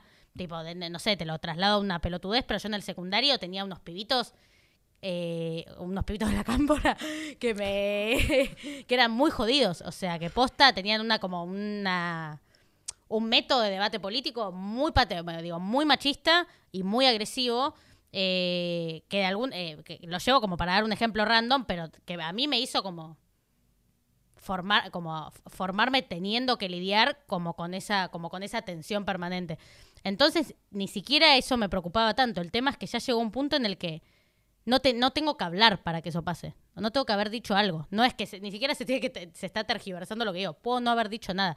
La última que, que vi, pero porque me la mandaron, porque me fui de Twitter, pero siempre me termino enterando, es que armaron una operación de que yo estaba deprimida. O sea, ellos mismos instalaron que yo estaba deprimida para después instalar que soy que me victimizo. Como y decir como esta piba se victimiza, pero tiene poder, pero tiene un sueldo, pero tiene no sé qué. Y yo me entero porque me empieza a hablar gente y me ¿cómo estás? ¿Estás bien? No sé qué, me enteré que estás deprimida. Yo estaba tipo chocha, no sé, estaba viendo Marvel. Eh, como que eso es lo que da mucha impotencia, que literalmente puedo no haber dicho nada y, se, in- y logran instalar que estoy deprimida, por ejemplo. O sea, y pasa... Y los propios también me daban gracia, porque algunos ponían tipo, ven, la compañera Ofelia tiene diagnosticada depresión por culpa de estos ataques. Tipo, no está diagnosticada mi depresión. Toda una, toda una discusión de vuelta en representación Sí, sí, y es sí. tipo. no s- no que ahí entiendo las buenas intenciones, pero bueno, qué loco a los niveles que llegan algunas cosas. Eh, nada, es un tema que justo me cuesta mucho, a- o sea, lo hablo y estoy muy mediada por una lluvia de sensaciones que tuve en cada momento que lo fui viviendo, pero la verdad que justo haya pasado en cuarentena lo hizo muy hostil, como que hubo momentos que realmente me la pasé mal. Claro, es que eso le pone un reflector encima y lo hace un túnel. Es tipo, no hay Sí. es tal cual, no hay nada más que eso. Vos, vos justamente una vez se va de las redes Hmm. y, y a dónde vas, a la vida real, a los vínculos, a los afectos. De repente Sí, vos sí, estás, en tu casa. Así. Sí, Tipo, sí. Pará, voy a olvidarme de esto. Voy, mi- miro otra pantalla. Claro. Donde también está ese contenido, digamos. Sí, como que igual, por suerte también, bueno, por suerte, pero como llegó un momento en el que era tendencia una vez por semana, entonces ya fue como listo, no lo voy a tocar, o sea, ya está, pasa, es una cosa que va a pasar todo el tiempo. Eh, ¿Qué hiciste? ¿Qué, qué di- qué- qué decidiste hacer con eso? Me pasa esto. hmm. Y es que dependió mucho del día. Hubo veces que encontré, que vi algo que me molestó y, lo- y me puse a pelearme en Twitter, o sea, también me ha pasado. Eh, como que salí, como responder directamente. Otras veces me cae de risa, como que hubo algunas que fueron, que no eran tan randoms que me dieron gracia, tipo mi cumpleaños de 2020 fue tendencia Ofelia homofóbica por un estado de Facebook mío de cuando tenía 10 años que puse eh, aguante el lobo putos. Sí, yo con eso eh, te quiero... mirá. Nosotros preparamos un carpetazo para vos. Wow. Eh, no lo abras porque es a fines simbólicos nada más, solo quería que ese plano haya quedado bien en cámara. Pero vamos a sacar este tema porque nos parecía que, viste, acá no, viste, no hay ni más cerca ni más lejos, acá Sí. somos todos iguales. Y ahora vos vas a mirar en cámara algo que te vamos a mostrar Wow. en este momento. No, porque hay cosas que hay que explicar, Ofelia, es así. hay cosas por las que hay que dar explicaciones. Uy. No sé si la cámara lo toma, pero acá tenemos una interacción de Ofelia Fernández. Gol, vamos Lobo, 3-1, tomá All Boys. puto. ¿Sí? Puto, doble T, triple signo exclamación. Sí. Abajo un inocente, Ramiro Palomeque, dice excelente. Y esta es una... No, primero dice la concha de tu madre el voice, Ramiro Palomeque. Y, y Ofelia... Porque uno puede decir que una vez es accidente, ¿no? Ponele, se le escapó un puto, lo escribió medio mal. Pero frente a esta, esta expresión de Ramiro Palomeque, eh, Ofelia reitera, jajaja, puto. O sea, hay algo ahí, ¿eh? Y si pasamos a la próxima imagen, notamos que hay un intercambio con Ramiro Palomeque en donde él, eh, acá, eh, Tira buena onda. claro, acá Ramiro Palomeque, acá Ramiro Palomeque, él, o sea, como que el chon dijo, quizás esto escaló demasiado, voy a bajar un cambio, ¿no? Quizás eh, se, se nos va, se nos va. Me voy. Se, se nos va tranquila, no pasa nada. Bien. Pero yo quiero señalar que Ramiro intentó conciliar. Ramiro extendió su mano. Ramiro dijo, podemos encontrar un punto intermedio. A lo que Ofelia responde, puto. Con esto te... ¿Con esto te escracharon a vos? Culpable. Eh, sí. Sí. Y me lo merezco, parece. Porque Ramiro posta ya se esforzó un montón por calmar el vínculo. Por Estoy encontrarse. una pastilla de miel, ¿no? sí, sí, sí, sí, toma tranquila, boluda. No es que tengo un contraarchivo. Ah, no, igual lo, po- lo podrías haber preparado también. Ramiro intentó, intentó conciliar. Ramiro intentó conciliar, intentó decirte, che, o sea, no, tranquila, excelente. Hasta todavía me dijiste puto. Puto. Mira, escúchame. La verdad, una vergüenza. ¿Qué fue eso, boludo? ¿Pero qué tenía? ¿Fue hace, hace ocho años, decía esa imagen? Eh, Y fue, debe haber sido 2012, 11. ¿pero ¿Cuántos años tenías vos ahí? 11. 11 años de pura homofobia, ¿escucharon? 11 años de pura homofobia. 11 años, Es de, verdad. 11 años de violencia, homofobia, y esa es la persona que hoy es legisladora. Con- Aparte de todo por, eh, por fútbol. Me chupa un huevo. O sea, eh, digo, creo que no vi un- nunca más un partido de gimnasia en mi vida. ¿Vos sos hincha de gimnasia? Sí. O sea, vos participaste activamente de eso y dijiste, miren, son putos. Estabas planteando como esa... Los esa... Boys son putos. Claro, estabas planteando Estoy eso. con esta. Claro, estás con esa. Em, Y Ramiro se puso ahí en la mira. sí. La verdad, eh, mm, una te- cuando es pendeja tiene sus deslices, ¿no? Sí, no, es insólito que. No, yo lo que en serio no puedo creer es que eso haya sido un, Una realidad. un archivo, un algo, un, o sea, eso te. Que, haya sido, que hayan pensado, o sea, que haya sido un ataque que pensaron iba a generar impacto en, eh, en, en- en alguien. O sea, que alguien se lo iba a tomar en serio. ¿Alguien se lo tomó en serio? Y ellos sí, porque la tendencia era Ofelia homofóbica y la, la pusieron. Dijeron, es el cumpleaños de Ofelia. Y Con hicieron esta la exactamente vamos eso, ¿no? O sea, agarraron y dijeron, fíjate cómo Ramiro, solo después. Y ella sigue, puto, no fue un accidente. No, después se fueron a la mierda y empezaron a hacer edits tipo, boliviano, hijo de puta, no sé qué. Habría más cosas, digo.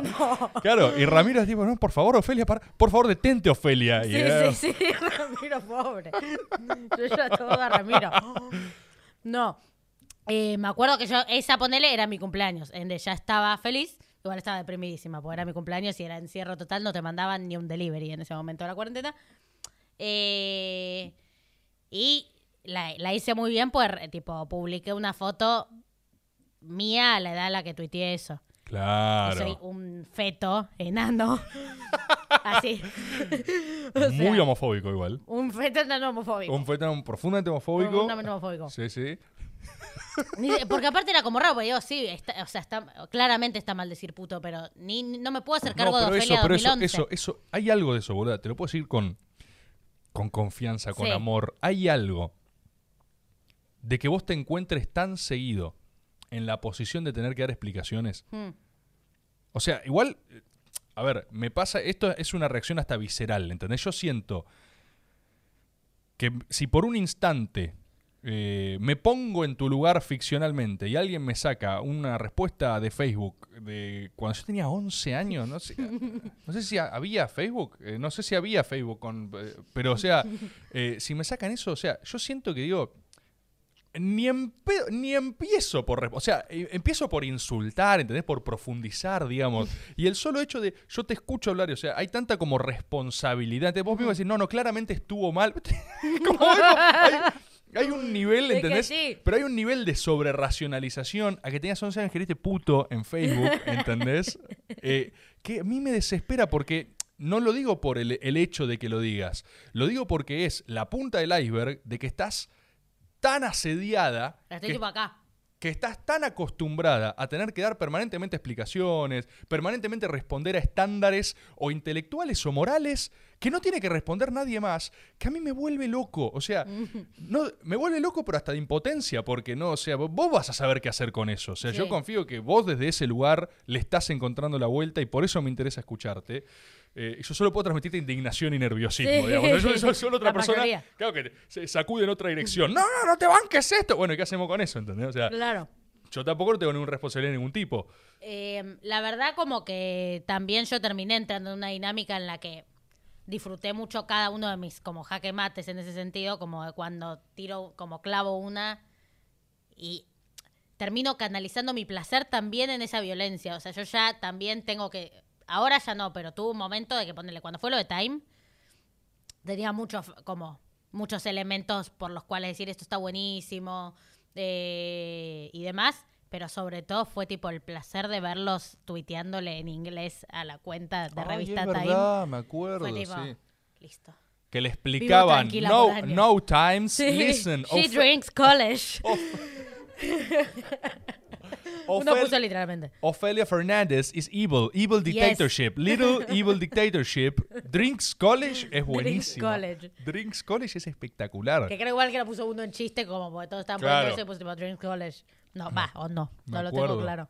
Me acuerdo. Eh, y la pasé bárbaro, pero en un momento del día fue como, ¿por qué mierda estoy pensando como bueno, eso, canalizando mi placer en el sufrimiento de ellos también? eso, o sea, hay algo que ¿cómo carajo haces? O sea, hay una porción del cerebro que yo imagino, vos una militante política, como. Ah. dijiste, de los 12 años. O sea, que vos sabés que el que quiere conducir tiene que exponerse, ¿no? Y el que quiere tener éxito tiene que exponerse, que no quiere nada, que se... nada. Estoy parafraseando pésimamente una frase de Perón, pero la pueden googlear mejor de lo que la estoy citando en este momento, ¿sí? John Penn. Eh, pero vos, yo creo que me, me animo a arriesgar que eras perfectamente consciente de los riesgos de la exposición. No sé si los esperabas a ese punto, digamos, o ese nivel de virulencia o ese nivel de especificación. Eh, con lo que digo, yo creo que elegirías de vuelta hacer esto. No es una cosa que vos decís, eh, o no, no sé. Tom- No, la verdad que sí, Perfecto. siempre que sí. Vos elegís que sí, que elegís esto igual. Eh, Como que me, lamentablemente me toca a ser gracioso como hable con el caramelo, pero. eh, lamentablemente me toca ser a la que le pasa para llegar a ciertas conclusiones, pero entiendo que de, de esta experiencia de hostilidad para mi generación salen reflexiones y conclusiones muy importantes en relación a lo que implica ocupar espacios y la necesidad de hacerlo de todas formas, ¿viste? Como. eh, mi sensación es que obviamente todo lo que todo lo que se canalizó en mí tiene que ver con sobre todo teniendo con el diario el lunes teniendo en cuenta que el como que el sector que hace que coordina esto con más compromiso eh, tiene una búsqueda muy generacional digo que hay una disputa en el mismo sector en el mismo segmento casi Eh, estoy bastante convencida de que esta, como digo, esta hostilidad es la reafirmación de la potencia del proceso en el que yo creo, el proceso que me formó y el proceso al que sigo apostando, ¿no? Que es eh, la juventud organizada, el del movimiento feminista, entre otros componentes que puedo elegir nombrar. Pero digo, estoy segura de que es se ha, se ha decidido encarar, pues, se, se ha- han decidido meterse conmigo eh, también para, digo, para disciplinar a una generación y a, pibas y a pibes que estaban digo que esta- estaban empezando a ponerse en el centro de la discusión no estar subordinados a las discusiones generales o solo mamando de esas discusiones Eh, a instalar agenda digo digo, a ser ofensivos. Entonces es como que me da pena por mí misma tener que ser a la que le pasa primero. Es algo en lo que yo pensaba apenas elegí ser candidata lo que pensaba mucho qué pena que no le puedo preguntar a nadie cómo hizo viste como una sensación de eh, no tengo a alguien que lo haya atravesado de la misma manera para compartir esa experiencia y decir tipo, che, ¿qué onda? Como que... mm, Porque no había pasado y ya. Eh, pero de alguna manera ser la, digo, ser para las representaciones políticas, o ser para las representaciones, para las nuevas representaciones, un ejemplo de el riesgo, así como de la potencia, me sirve en mi ser, en mi equilibrio, en mi eje. No solo digo, porque pienso que me pasa a mí, porque soy joven y porque no sé qué, pero creo que cualquier representación política que sea disruptiva y que tenga, digo, un anclaje mayor que el eje partidario o electoral, pienso como el día que logremos que haya una representación en las instituciones de al- alguien de los sectores populares, por ejemplo, la hostilidad va a ser muy parecida. O sea, te lo traslado a algo, a algo de mi espacio. Eh, pero nosotros, por ejemplo, en- eh, te puedo dar muchos ejemplos, pero por ejemplo, Nati Saracho, eh, que fue una candidata, eh, fue una candidata nuestra en el 19, eh, a diputada nacional, que es, que es cartonera, que terminó el secundario mucho después, que digo, eh, que tiene, eh, que tiene eh, eh, que es componen- tiene componentes con los que es muy fácil generar, construir estigma y hostilidad. Mi experiencia de alguna manera asiente, asienta el terreno, como que se ve el precio, así como también la necesidad de hacerlo de todas formas. Y la potencia de ese intento. Y en general, como que a mí, me- a mí esos son de las el tema de discutir la representación política como concepto y como eso, y como potencia, son de las cosas más interesantes para mí, en mi propio proceso y como en, en lo que siga. Entonces, de- eso me equilibra un poco. Y al, y al respecto de esto, el, el lo que siga. ¿vos pensás, o sea, vuelvo incluso a esta, a esta pregunta al respecto de los peligros, vuelvo incluso al vaticinio mala leche, y yo creo, quiero decirlo, ¿eh? con envidia, o sea, de muchas personas, medio rencorcito, pero esta cosa de eh, se va a quemar. Se va a prender fuego. Es muy chica, o sea, es casi como matemático. Es Ah. tipo edad más sobreexposición, igual 25 años ya no quiere saber más nada. Sí. ¿Pensás en eso? Re, re, re, re, re. Le, pronuncié la R bárbaro. Em, sí, de hecho yo a mí, a mí misma me ve me- como... Yo soy una persona muy psicoanalizada y que por fuera de eso soy muy... eh, igual siempre digo que soy exageradamente algo que en realidad todo el mundo en general está en un promedio bastante neurótico. Pero bueno, pienso mucho todo. Entonces, em, obviamente a mí yo misma me tomo el tiempo de ver esa dimensión en la que ya soy eso. O sea, yo asumo que en alguna parte de los planos yo ya cometí esos errores de alguna manera. Estás hablando de un multiverso, ¿eh? Estoy hablando Vuelvo al de un principio. multiverso. Hay un multiverso donde Ofelia ya se quemó. Ofelia ya se y quemó. vos la ves. Y yo hablo con esa Ofelia. no, tenía una práctica rarísima. Yo Vos- me siento y hablo. Vos hablás con esa Ofelia del multiverso que se Eh, quemó. ¿Y qué, sí. qué está haciendo? ¿Cómo es, la, ¿Cómo es la Ofelia que se quemó? ¿Quién es? Ofelia, uy, la Ofelia que se quemó.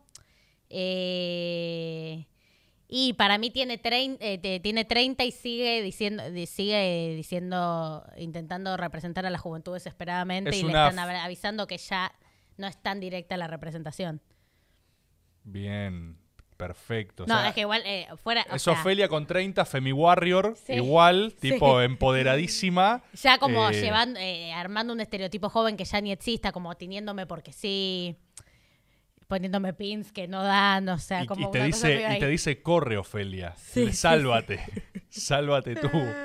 No, pero pienso realmente que el hecho de haber entrado a este desafío con una misión tan, eh, tan explícita, o sea, como en el sentido de que la búsqueda, por, por más de que hay, hay, hay, hay otros elementos, es generar una representación propia de la juventud directa. O sea, no la juventud en su conjunto porque las edades no saldan diferencias eh, identitarias, ideológicas, pero sí de un proceso particular de esa juventud, o sea, de, un- de una pieza de la juventud de la juventud organizada.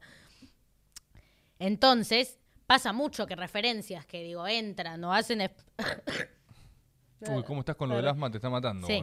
eh, eh, referencias que hacen espacios, eh, digo, que construyen ese espacio en función de algo tan específico, si pierden eso y pierden todo, digamos, porque es, eh, eh, es, es la, la, la parte de espectáculo de lo que son en realidad pro- procesos y convicciones. No sé si me estoy explicando bien, No, pero es que sí, es- no puede ser más claro. Es eh, morir aplastada por tu kiosquito, claro. básicamente. Yo entré Que pasa con, esta- un montón, que es tipo, Montón, montón. hay un momento que los pone ahí que tiene que ver con una cosa en particular, o sea, que en su momento puede, o sea, que hay gente a la que le pasó con en el mundo de los derechos humanos, hay gente que le ha pasado con movimientos así, no sé, de 2001, de o bla bla bla, que se aferran como a, a la- a- a lo que a los que los llevó al espectáculo más que a la política o a, la- o a las instituciones o a la no sé qué.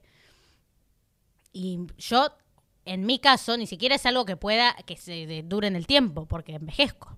Sí, sí, sí. Entonces, como que digo, eh, tengo muy en claro que sí. Hoy ni siquiera me preocupa tanto porque no es algo que me condicione a la hora de pensar en lo que hago, en lo que digo, etcétera, no me condiciona eso. Eh, pero pienso que en un tiempo puede que sí. O sea, como que tengo presente que eso puede pasarme, entonces lo intento evitar de antemano.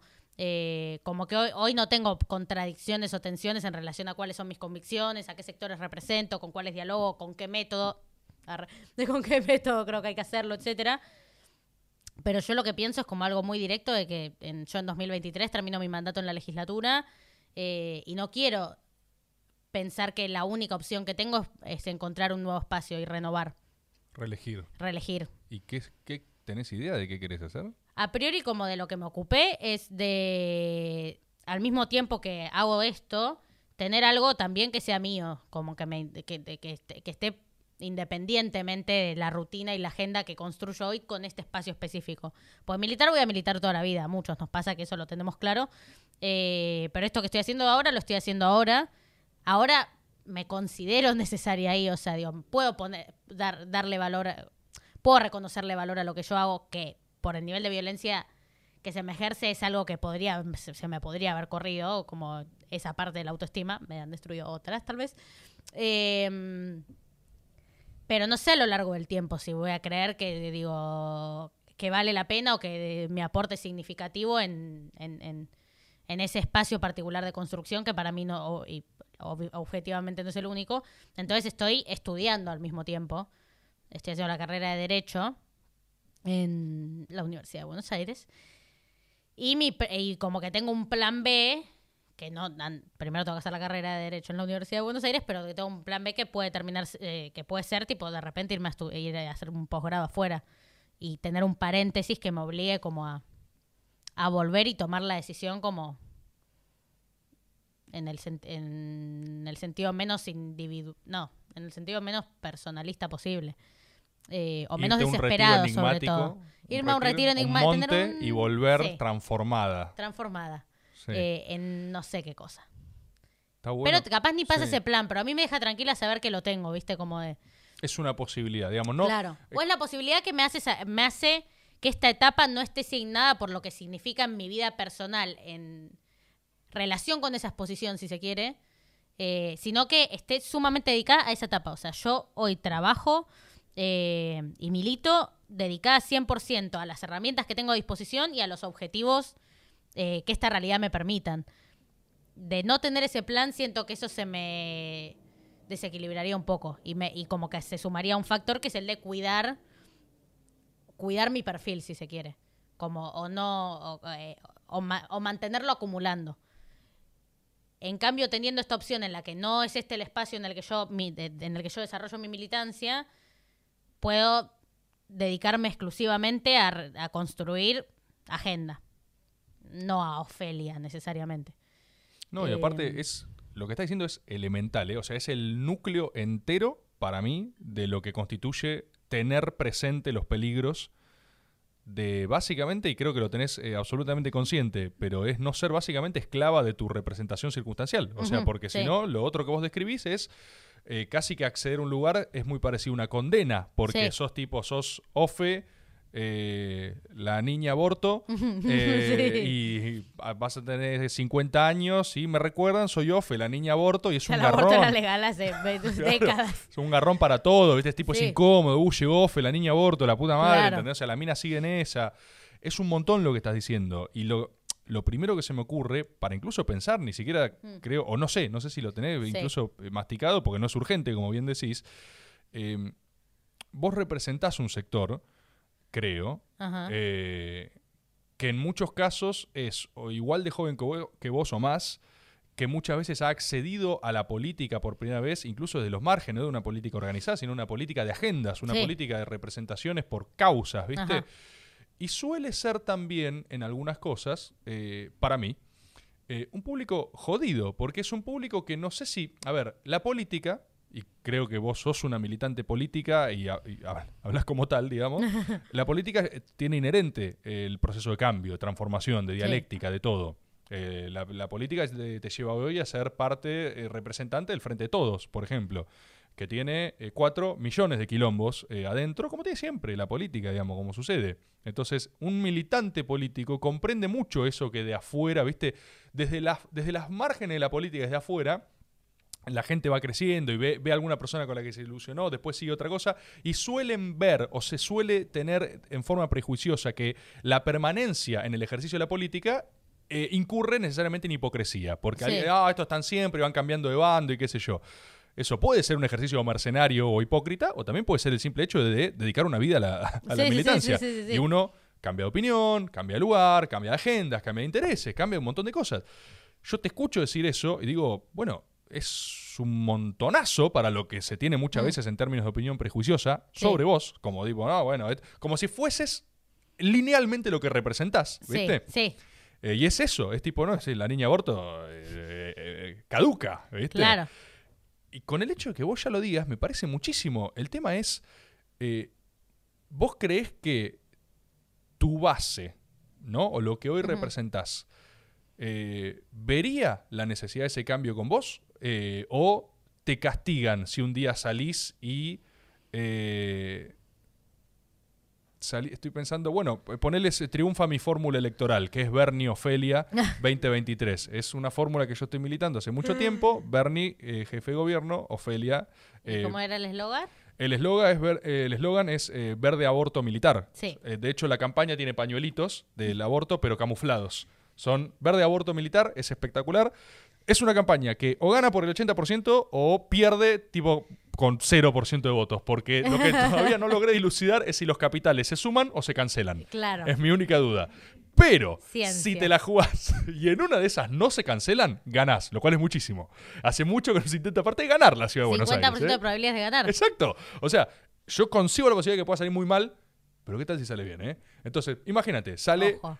Eh, es un ejemplo, o sea, exageradamente molesto, pero salís vos mutando, o sea, vos Sí. tipo encontrando de la vuelta algo, vos diciendo, mira, eh, no se me ocurre un ejemplo análogo, algo que no esperarían que hicieras, ¿entendés? O sea, algo que no tilde los casilleros comunes. Algo incluso, y lo relaciono hasta con esto de lo increíblemente racionalizado que tenés, la necesidad de tus justificaciones por ese, ese, ese asedio, ¿viste? O sea, eh, recuerdo, vos, vos donás parte de tu sueldo, o sea, vos tenés, o sea, tenés que hacer explicaciones que no da nadie, ¿entendés? Yo cuando leo que vos donás parte de tu, de tu sueldo, tengo ganas de que salga con un Rolex, ¿entendés? Tengo ganas de que diga, che, ¿saben qué? Dejé de hacer eso. ¿Cómo? ¿Entendés? O sea, claro. yo siento, claro, ahora, ¿qué pasa? Para mí especular y jugar con eso es completamente gratuito, de no me juego absolutamente nada. Eh, de tu parte, capaz es eh, perder todo lo que vos eh, hasta acá acumulaste, representás, o incluso compañeros, compañeras. ¿Qué pensás que le pasa a la gente que te sigue a vos frente a la idea de cambiar, frente a la idea de mutar? Yo lo que creo, ahora, eh, ahora no parece cierto, pero yo en el momento en el que termino en la posición en la que termino, post debate de interrupción voluntaria del embarazo, no necesariamente era mi opción más cómoda o efectiva decidir ser legisladora. O sea, era un intento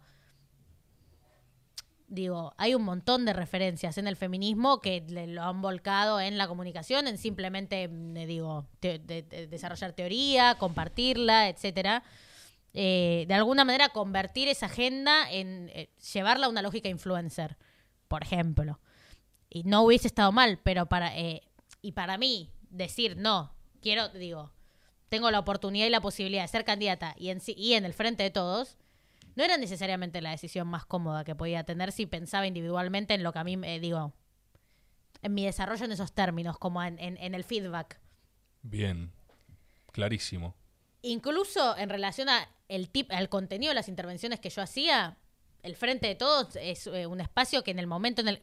Ni si- además, yo ni siquiera anuncio que entro al Frente de Todos, pues ni existía como tal cuando yo empiezo, digo, a, a, a tomar ot- otro tipo, em, a, a asumir otro tipo de posiciones, sino que fue en el Frente de Patria Grande con Grabois, que para en, en el año en el que se discute interrupción voluntaria del embarazo, fines de ese año, yo lanzar una fuerza política con Grabois, que es amigo del Papa, era eh, en absoluto era una decisión pensada en términos de marketing, si no tengo un pésimo asesor en, en ese, en ese aspecto. Grabois no banca el aborto. No, lo que tiene es que entiende que él no puede hablar del tema ni ser el que defina eso en términos de la orientación de nuestro espacio, porque somos nosotras las que tienen esa tarea. Claro.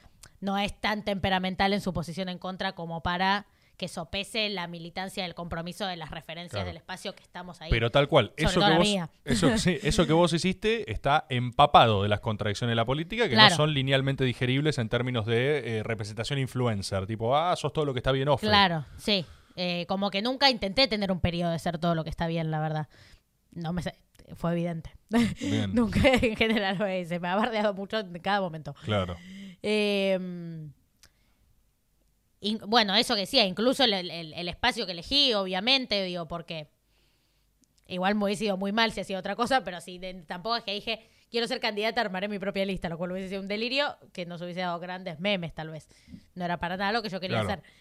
Eh, sino que bueno, ya desde el primer paso que di, yo tuve que, eh, eh, digo, la intervención que hice, me acuerdo que escribí una nota o di charlas, etcétera, marcando esta posición es la realidad no se transforma desde las decisiones cómodas. Es de hecho la incomodidad el motor del cambio, si se quiere. Eh, es la contradicción, es la contradicción la que también permite generar fuerza. En un marco electoral concretamente, yo a ponerle discutía con las izquierdas dentro del feminismo, si se quiere.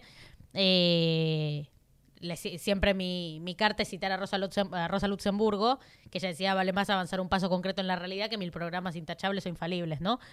Eh, yo no busco irme a dormir tranquila, sino estar más cerca de que esa realidad sea efectiva. Incluso, e incluso con las dificultades que vaya a traer. Entiendo que es un espacio en disputa. Pero también elijo confiar en que me puede ir bien en esa disputa. Así que ya, partiendo de que así empieza mi camino, siempre como que mi criterio va a, seguir, eh, mi criterio va a seguir siendo ese. Y si en un momento eso implica tomar una decisión como la que nombré, yo creo que no va a ser, no va a salir mal. O eso espero. Eh, y si sale mal, saldrá mal. Bueno, no sé. No, sí, sí. O se recambian esas representaciones, Sí. o habrá gente que se cae, gente que se sube, Claro. digamos, como, como siempre. Sí. Pero lo tenés digeridísimo, o sea, contempladísimo como una posibilidad. En, en ese marco, o en esa, o en esa cosmovisión, otra gran cosa que me muero por preguntarte, porque es lo que yo pensaría de vuelta, es... eh, es de un lugar de absoluta irresponsabilidad lo mío, eh, que es en el que está, van a estar todas las personas que miren esto, básicamente, Sí. como diciendo, a ver, ¿qué, qué, qué haría yo? Sí. Si yo tuviese una caterva de personas puteándome, pero como su agenda sistemática, o sea, que se. que, que soy. eh, ya ni siquiera es personal, creo. Soy su punto de encuentro, ¿entendés? Sí. Soy la excusa con la que gente se empezó a vincular con otras en un momento donde era difícil hasta vincularse, ¿viste? Sí, Tampoco sí, quiero empatizar con gente de mierda, pero ponele que, ¿viste? Uno agarra y dice, mira, qué sé yo, ¿viste? Al Mucho- menos los uní. Claro, no, y uno capaz, eh, qué sé yo, sos un pendejo de 14 años en tu casa, eh, cansado de masturbarte, básicamente, como cualquiera, eh, no lo estoy diciendo ni peyorativamente. En cuarentena, triste, deprimido, nervioso, con miedo, que te metes a redes sociales, que querés tener algún marco de algo. Yo creo que mucha gente, no te digo, algunos son mucho más conscientes, como tu tío Eduardo, pero eh, otros es tipo, estoy solo, tengo miedo. Y capaz no son tan conscientes del daño, ¿entendés? Capaz no son tan conscientes de... lo- lo- lo- piensan, como, piensan en vos como el poder, ¿entendés? Claro. No como una persona de carne Sí. y hueso de repente leyendo dos millones de puteadas a, a, a quien es. Sí.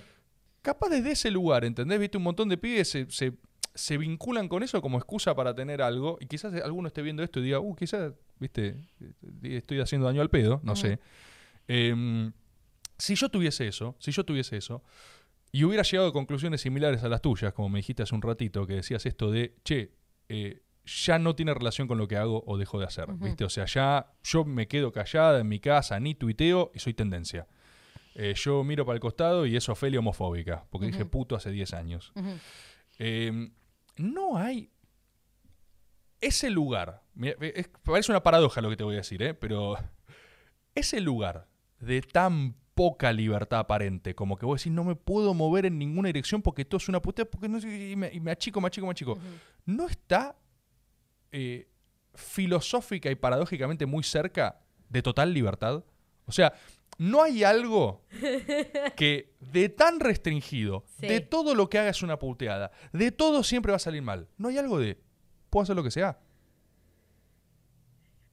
Por ahora no me pegó así, pero me sirve la teoría. Podría probar un día. Quizás esto es una ficha de dominó hacia un estado de caos absoluto, pero en momentos de duda voy a profundizar, voy a decir algo que esto es... eh, yo ya te lo dije a vos esto. Yo ya te lo dije a vos. A ver, a ver, a ver. Pero eh, estoy seguro de que esto va a ser interpretado como el orto, pero o sea, como ejerciendo esto, esto so- soy yo, ¿eh? me hago cargo yo de esto.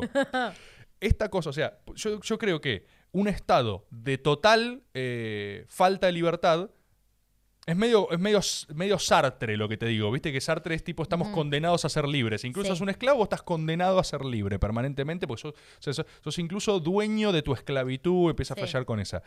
si yo digo, si Ofelia está en un, en un campo minado, viste, el buscaminas, y todas las fichas que toque van a ser una bomba, empecemos a explotarlas. ¿entendés? Hay algo como de, Sí. o sea, ya estoy. Es como que vos, vos el costo ya lo tenés, ¿entendés? Vos ya la bronca la tenés asegurada, la puteada la tenés asegurada. ¿Sabes quién hace esto muy bien? ¿Sabes quién hace esto muy bien? ¿Quién? Ah, ya sé lo que vas a decir. No hay algo. No hay algo, no hay algo. Esto, insisto, Sí. ¿viste? Yo ya, sé- ya, yo esto te lo dije una vez, eh, creo que no te lo tomaste a mal, creo, No, no, no. pero de mi parte para mí, que se entienda, es un elogio. La gente muchas veces cree que yo estoy puteando y no, yo estoy admirando. Eh, ¿No hay algo en la figura de Elisa Lilita Carrió? No hay algo, no hay algo en... Para mí Lilita, para mí Carrió es lo más grande que hay. para, para mí Carrió... Lo que soy yo, ¿eh? Yo, yo, sí, Ofelia no sí. dijo nada de esto, no va a tener ni un textual. Quédense tranquilos. No. Para mí, Carrió es lo más grande que hay. Carrió es alguien que entendió perfecto que la va a odiar el 80% del mundo. No estoy haciendo un juicio moral sobre Carrió, ¿eh? no estoy evaluando su moralidad, ¿viste? No estoy, no estoy diciendo qué hace con lo que ella hace. Estoy diciendo cómo lo hace. Estoy diciendo su eje eh, eh, cartesiano de, de valores, ¿viste? Estoy diciendo su, su- ni siquiera de valores, perdón, eh, operativo. Carrió es una persona que se cargó a Aníbal Fernández. Estamos hablando de alguien que inventa la morsa, se carga a Aníbal Fernández, frenó un decreto de Macri con un tuit. Es una persona que tiene un manejo, tiene un manejo Tengo de... mucho que aprender. Pero, pero no hay algo, no hay algo de... Es una... Es, primero, una mina que se ha comido todas, todas, todas las puteadas habidas y por haber el odio, odio puro, odio progresista, odio de izquierda, odio de derecha, odio del centro, odio de... La- a, a Carrió la odió todo el arco político y ella fue oscilando con eso. Tin, tin, tin, tin, tin.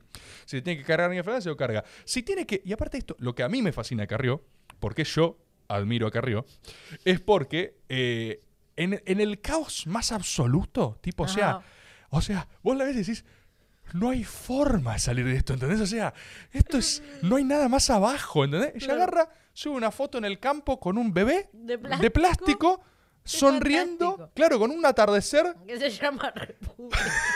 así, me voy con Republiquita al campo, me chupan todos la pija, ¿entendés? Es algo que es tipo, es que, o sea, hay algo... Tengo de verdad mucho que aprender, me doy cuenta. Pero hay algo de. O sea, el ejemplo es eh, adrede provocador, pero Ajá. no hay algo de. Es un poco cierto.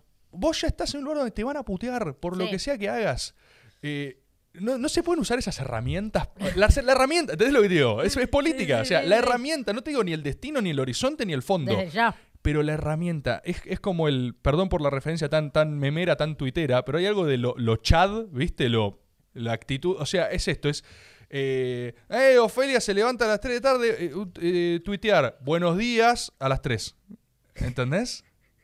Buen día, ¿en qué andan? Claro. Así, Como, como salir por arriba. Capaz yo te digo esto, lo haces y terminás en cana, ¿entendés? O sea, se, se pudre todo. Es tipo, no. Es, eh, hay, Claro, hay claro, una ficha claro. de dominó y es tipo, che, eh, ah, ¿sabías que Ofelia la chocó toda? Está así. eh, Ofelia murió. Eh, no. Pero.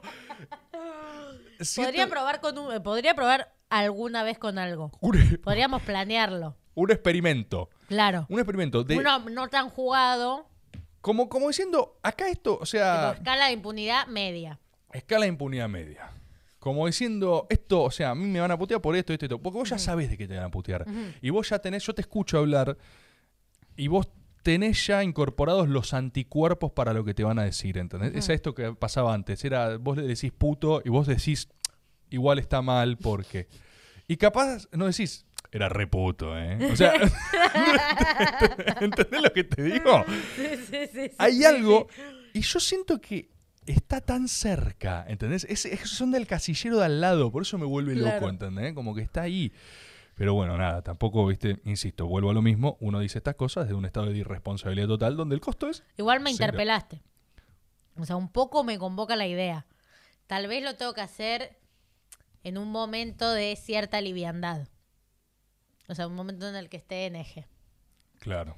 Igual ahora es un momento en el que estoy en eje, pero no me animo. Ok. Ok. Pero ¿sabes por qué lo pienso? Porque, insisto, o sea, eh, no te van a dejar de putear. Eso es lo único que no va a pasar, ¿viste? No hay, no hay algo que vos hagas que de repente esa caterva de energúmenos diga, che, boludo. Eso Ofelia está es. Claro, Ofelia es súper profesional y responsable. Y mirá qué buena legisladora es para su edad y al final cómo administró Le perfectamente. encantaba. les Claro. encantaba. No, no, no, no, funciona así. Y si funciona, viste, convencer al otro es una. Es una entelequia tan misteriosa. Tampoco me a interesa ya a esta altura. Por eso, por eso. Nunca, eh, eh, en e- justo por el nivel de ultra de esta gente, nunca me interesó. Pero, pero bueno, es interesante. ¿Te pasa a veces que, bueno, sí, que deseas que no te puteen? Sí. ¿Tenés, dónde, ¿Dónde te reclinas en estos momentos? ¿Tenés. eh, Tengo como un círculo muy completo de contención en ese sentido. Hace bastante estoy bien igual con el tema.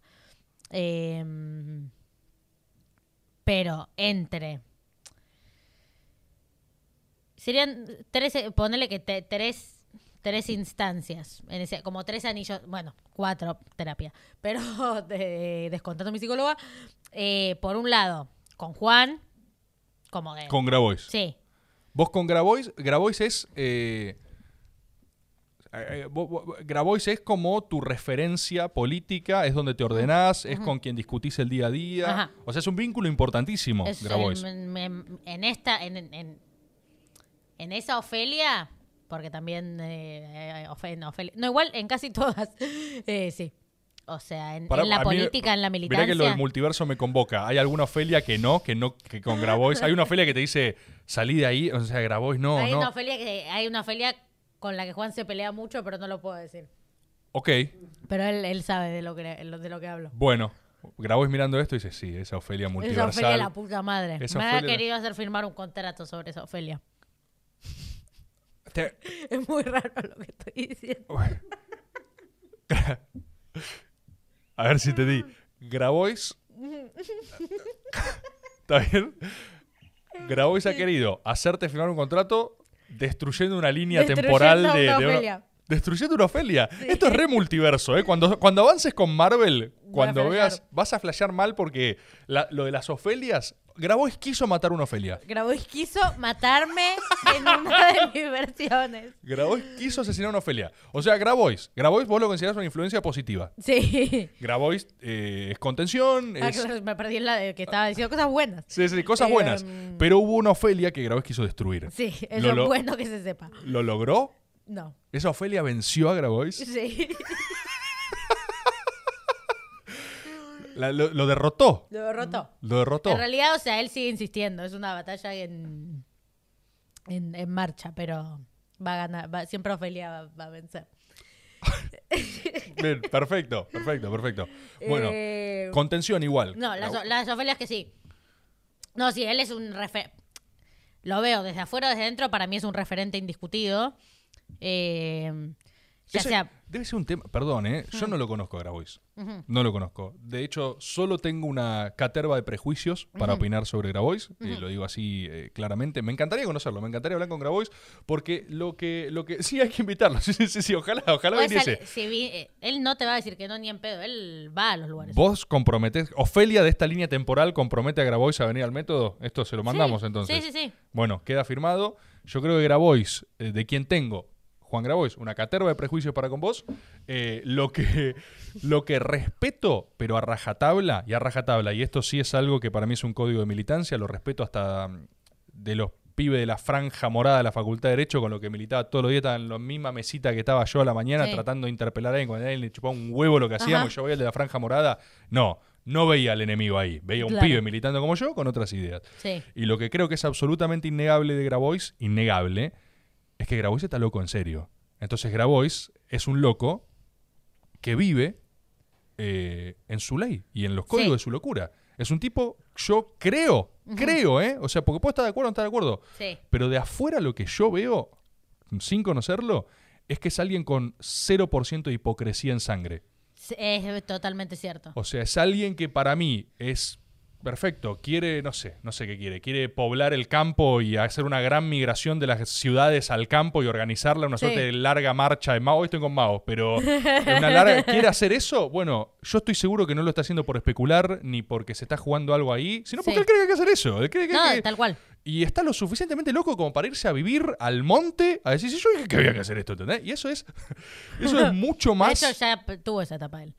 ¿Él, fue a vivir un monte? Él fue a San Martín de los Andes, pero medio afueras. Mirá. Bueno, e- es esto, o sea, es literalmente un tipo que está, insisto, lo suficientemente loco para creer en su locura. Yo eso lo respeto. Lo respeto eh, hasta por, por mi casa familiar, donde están todos igual de locos, pero es tipo, "Eh, esta es la mía, ¿entendés? Claro. Y eso no hay mucho. No hay mucho, para mí, gente en política que, que viva en su ley. Sí, que dice lo que piensa, Exacto. piensa lo que dice. Piensa lo que dice, vive como piensa. Vive como piensa. Digamos. Eh, sí, es. eh, y de hecho, para mí fue en un- como para una decisión, por fuera de. que Bueno, no importa, me voy a mezclar. Para mí, para una decisión eh, compleja, como fue meterme en el mundo en el que me metí, que la persona que más cerca mío esté en ese proceso, sea, una persona que sé que no me miente, o sea, que jamás miente, es como algo clave, porque incluso no, si es solo eso, tal vez no es un vínculo político tan, eh, tan sólido. Eh, si es solamente Él que no es verdad. Él no miente. Esa es su Piensa cualidad. cosas horribles. Es como, es como uno lo, lo tocas y te dice la verdad. Y Listo. No, eh, obviamente que se suma que tenemos un proyecto político en común, un programa en común, digo, un, en- en- entre otras cosas que se pueden nombrar, pero es como tener una per- en, en un cir- en un circuito que es medio complicado, tener una persona de- con la que tenés total confianza y que si en, en- de aparecer tensiones están ahí y las discutimos y las resolvemos.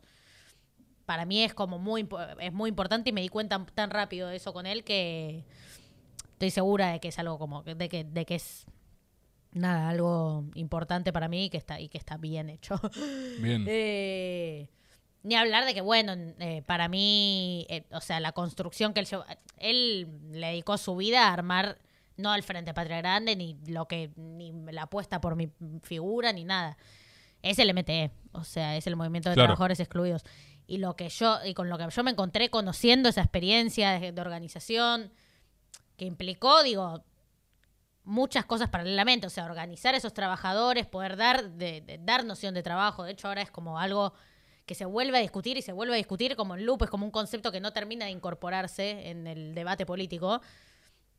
Porque, se, digo, cuando aparecen los debates en relación a los planes sociales, etcétera, como que se...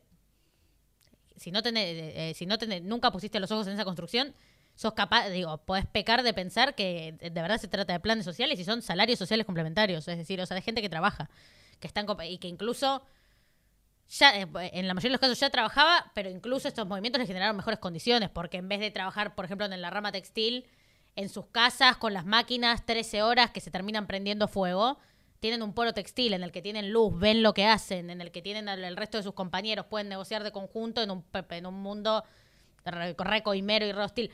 Y así puedo nombrarte como la- son 14 ramas, digo, hay un, eh, hay, hay un montón de cosas, pero que para una piba del Pellegrini, de clase media, feminista, qué sé yo, eh, no se puede meter feminista ahí, pues estoy acostumbrada. Eh, Porque sale con el. el- el- con el piba. Eh, fue eh, para mí fue fundamental como tener como también en- eh, encontrar esa otra cosa como pensar la construcción colectiva no solamente como la organización de tus réplicas digamos de tu, tu mismo sujeto en distin- como conformado siendo individuos distintos no como una acumulación de individuos con los mismos problemas sino también como la búsqueda de, de, digo, de integral de integrar o no en realidad es eh, integralizar La, la que vos quieras. integra- integrar algo más amplio. Estás hablando que uno. Claro, no, como que, eh, darle integralidad a lo que haces, Ah, ahí está. Perfecto. desatomizar, si se quiere. Perfecto, perfecto. Sí, sí, sí, sí, sí. Y a mí, y, justo a esa, construc- esa construcción me, pare- me pareció fundamental desde un principio, pero sobre todo que me, que me la abra, o sea, que confíe en, en que podía también incluso generar de mi representación una vocería o un puente para algo que ni siquiera era de donde yo venía. Imagino que, de vuelta, ¿no? Vol- perdón por, por lo que vuelvo, pero es, es inobjetable. O sea, con tu potencia más tu edad, ¿no te habrá pasado, te pasó muchas oportunidades sentir que había gente que te quería usar? O sea, que era tipo, y esta piba, eh, uso este capital, viste, lo uso para acá. Muy también. La política está llena Sí. de gente de mierda, como en la mayoría de los, eh, como en todos los espacios, pero Sí. en la política particularmente se da muchas veces un marco donde alguna de las peores cualidades del humano ahí es como que tienen como eh, vía libre, casi Claro. que son virtudes, ¿viste? Sí. Casi que es tipo, uh, este... eh, ¿no te, te pasó eso? ¿Te encontraste con eso? Eh, Sí. Quizás Juan fue algo que te ayudó también para no... En general, como desde el primer paso que di más en este plano, siempre a Juan, siempre Juan es a la persona que más tuve, tuve más cerca. No sé si, nunca, no sé si me si me encontré con una situación así sin detectarla, digamos. Ok. Sí tuve eh, ma- malas, eh, digo, tuve tuve problemas para para encontrar un espacio y que ese despliegue ande bien, digo, o sea, concretamente yo ponele, eh, eh, milité en una organización hasta hace muy poco, o sea, hasta marzo un- o un poco antes, que integraba el Frente Patria Grande, que sigue siendo mi espacio hoy, pero ya no lo hace. Confuso, rupturas, procesos. Vos estabas en Patria Grande. Yo estaba, eh, yo estoy en el Frente Patria Grande. Ah, eh, eh, ¿Patria Grande es Patria Grabois Grande- hoy? O- hoy- Patria Grande era una organización que se rompió. Sí, eventualmente. conozco, no, no, co- conozco, pero eh, no tengo hoy tan... Y yo el hoy me perdí, hoy que estoy quedó- mareadísimo. el nombre quedó en la nada. El Sí. nombre Patria Grande se rompió en dos organizaciones, en principio, que se llamaban Vamos y Nueva Mayoría. Eh, y Patria Grande es un nombre que se le cede a el Frente Patria Grande en el cual iban a entrar nuevamente estas dos organizaciones. Sí, sí, sí, lo mismo de siempre. O sea, son, otras más. son- yo tengo una, yo, yo ya estoy pasado rosca en otro sentido, pero eh, yo tengo la convicción de que no hay diferencias teóricas, solo existen diferencias personales en el mundo. O sea, las diferencias son todas de filosofía, son todas de espíritu. Hay bastantes. Eh, y yo lo que veo, eh, efectivamente está lleno de casos así, ¿eh? no es solo Sí, eso, sí, pero vos estás hablando de una ruptura. Se partieron y los dos sectores terminaron en el mismo lugar, en el mismo barco, como diciendo, sí, sí. "Ja, nos vemos otra vez. Se- Claro. se, mataron. Muy no, poco tiempo después. ir- irreconciliable, no esto nada que ver, y de repente, lo cual te da la pauta de que en términos teóricos al menos no estás tan que no te Claro. podés entender, sino que no te fumás, no te tragás, la ve tinto, no, Sí. estás harto de discutir la cosa con el otro. Sí. Todo legítimo, yo no lo estoy juzgando, ¿eh? Para mí igual parece... eh, una parte ahora se terminó yendo. Ah, sí, se fue, fue, fue, fue. Que es la que en la organización en la que yo estuve. Que igual se volvió a partir. Estoy, cuando vos me decís eso, cuando vos me decís eso, yo estoy haciendo, eh, me, me vuelan nombres en la cabeza eh, porque me, me bajan, lo- co- los, veo, los veo en código, pero Sí. se fueron, o sea, con las personas que vos, vamos a reconstruir, vamos Sí. a reconstruir. Vos vas a ser legisladora. Sí. ¿Cómo surge eso? ¿Vos lo hablas con Grabois? Es muy, es, es muy mm, graciosa la historia. Yo tenía un programa de radio con unos amigos. No sabía. Sí. Ah, ¿por qué le pegaba raro? Sí. No, sí, no. Mi programa de radio, no, yo no hablo de eso. ¿no? ¿Qué, qué pasó en ese programa? No pasó nada, eso fue lo peor. tipo, fue una reacción rarísima. Eh, no, tenía un programa de radio Perfectamente normal, donde no pasó nada. Ah, bueno, está bien, no fue, no, no, de una, sí, está bien. De verdad. Ah, Em, tenía un programa de radio y un día lo llamamos a Juan para hacerle una entrevista. Yo le escribo por WhatsApp. Le pongo, hola Juan grabó. Y segundo, hola Juan, Sí. no sé. Eh, tengo un programa de radio, o sea, me llamo Felia, bla, bla. Yo esto fue mitad de fines de 2018. Ende fue post rechazo del aborto en el Senado, digo, para ubicarnos en Bien, tiempo-espacio. bien. Qué increíble que todo fue hace nada. O sea, es Sí, muy gracioso sí, que sí, tipo, no, esto fue hace, hace un año. Ah, ah, Para mí todo eso hace un montón. sí, sí. Eh, de hecho, el 2020 es rarísimo. Bueno, no importa. Eh, y Juan me pone, sos la hija de la revolución de las hijas. Ah, Ese es un mensaje. O sea, yo le puse, hola, te quiero hacer una entrevista y puse, sos la hija de la revolución. ah las estaba, hijas". él ya estaba en modo profético. O Sí. sea, él te tiró. Él estaba ahí en el monte y dijo, tú, Ofelia, tú eres la hija de las hijas. Él, te, te- te recitó un salmo, digamos, que dice, bueno, está bien, grabó esto. Digo, Ok. ¿Que querés la entrevista o no? Vas a venir. que- Yo me cago de risa, Leo. eh, no sabría decirte, tal vez. Sí. Eh, y me dice como, buenísimo, voy, no sé qué, arreglamos horarios. Bien. ¿Cuento eso? Quedamos a las cinco y media. Perfecto, perfecto. Eh, ¿A qué estoy yendo? Ah, a contar cómo fue. Ah, Claro. y ahí Juan viene a la entrevista. Yo estaba con mis amigos del programa, como todo, una cosa muy tranquila. Y él directamente me lo tira ahí. Me dice, yo pienso que vos tenés que ser legisladora. Falta un montón para la elección todavía. ¿Fue al aire esto? O sea, No, no, no. Si no sería increíble. Ah, pe- pensé por un momento que estaba el registro tipo como todo expuesto así. No, sería Claro, increíble. Él te conoce y te tira ahí. Vos tenés que ser legisladora. Yo tipo, ¿cómo, cómo? Che, la revió Grabois entonces, ¿eh? O sea, él tiró la fichita esa como tipo, Sí. eh, mirá, no sabía eso. Sí, sí, sí, sí. Eh, y así, en ese contexto, con mis amigos ahí alrededor. Yo tipo, ¿eh? Me dice, sí, sí, yo- nosotros vamos a lanzar ahora al Frente Patria Grande, no sé qué. Yo que eh, digo, mi idea es, además, de- como con dos premisas. Defender a Cristina, que fue, porque fue es 2018. Bien, claro. eh, defender a Cristina. El tipo, no sé si ubicas que Juan en ese momento como con- eh, empieza su relación con Cristina en, en función de la persecución judicial, digamos. Eh, y pen- pensar en perfiles o representaciones políticas que representen algo más. O sea, poder sacar conclusiones de la etapa que acabamos de vivir, de la etapa que estamos viviendo, que macri- hace macrismo, que exporten a las, a las decisiones un proceso en particular, teniendo como poniendo la principal valoración en los movimientos sociales y en los movimientos en el movimiento feminista. ¿Y nunca nadie te había venido a buscar con el nivel de No. exposición que vos ya tenías? No. Nunca. Sí me había, sí me había, no me acuerdo si fue antes o en el mismo momento igual. Ah, Yo, eh, casi al mismo tiempo que ahí me- eh, es cuando por primera vez me junto con Cristina. Pero ¿Vos, vos te juntaste con Cristina y Grabois y le dijiste y la viste por Grabois?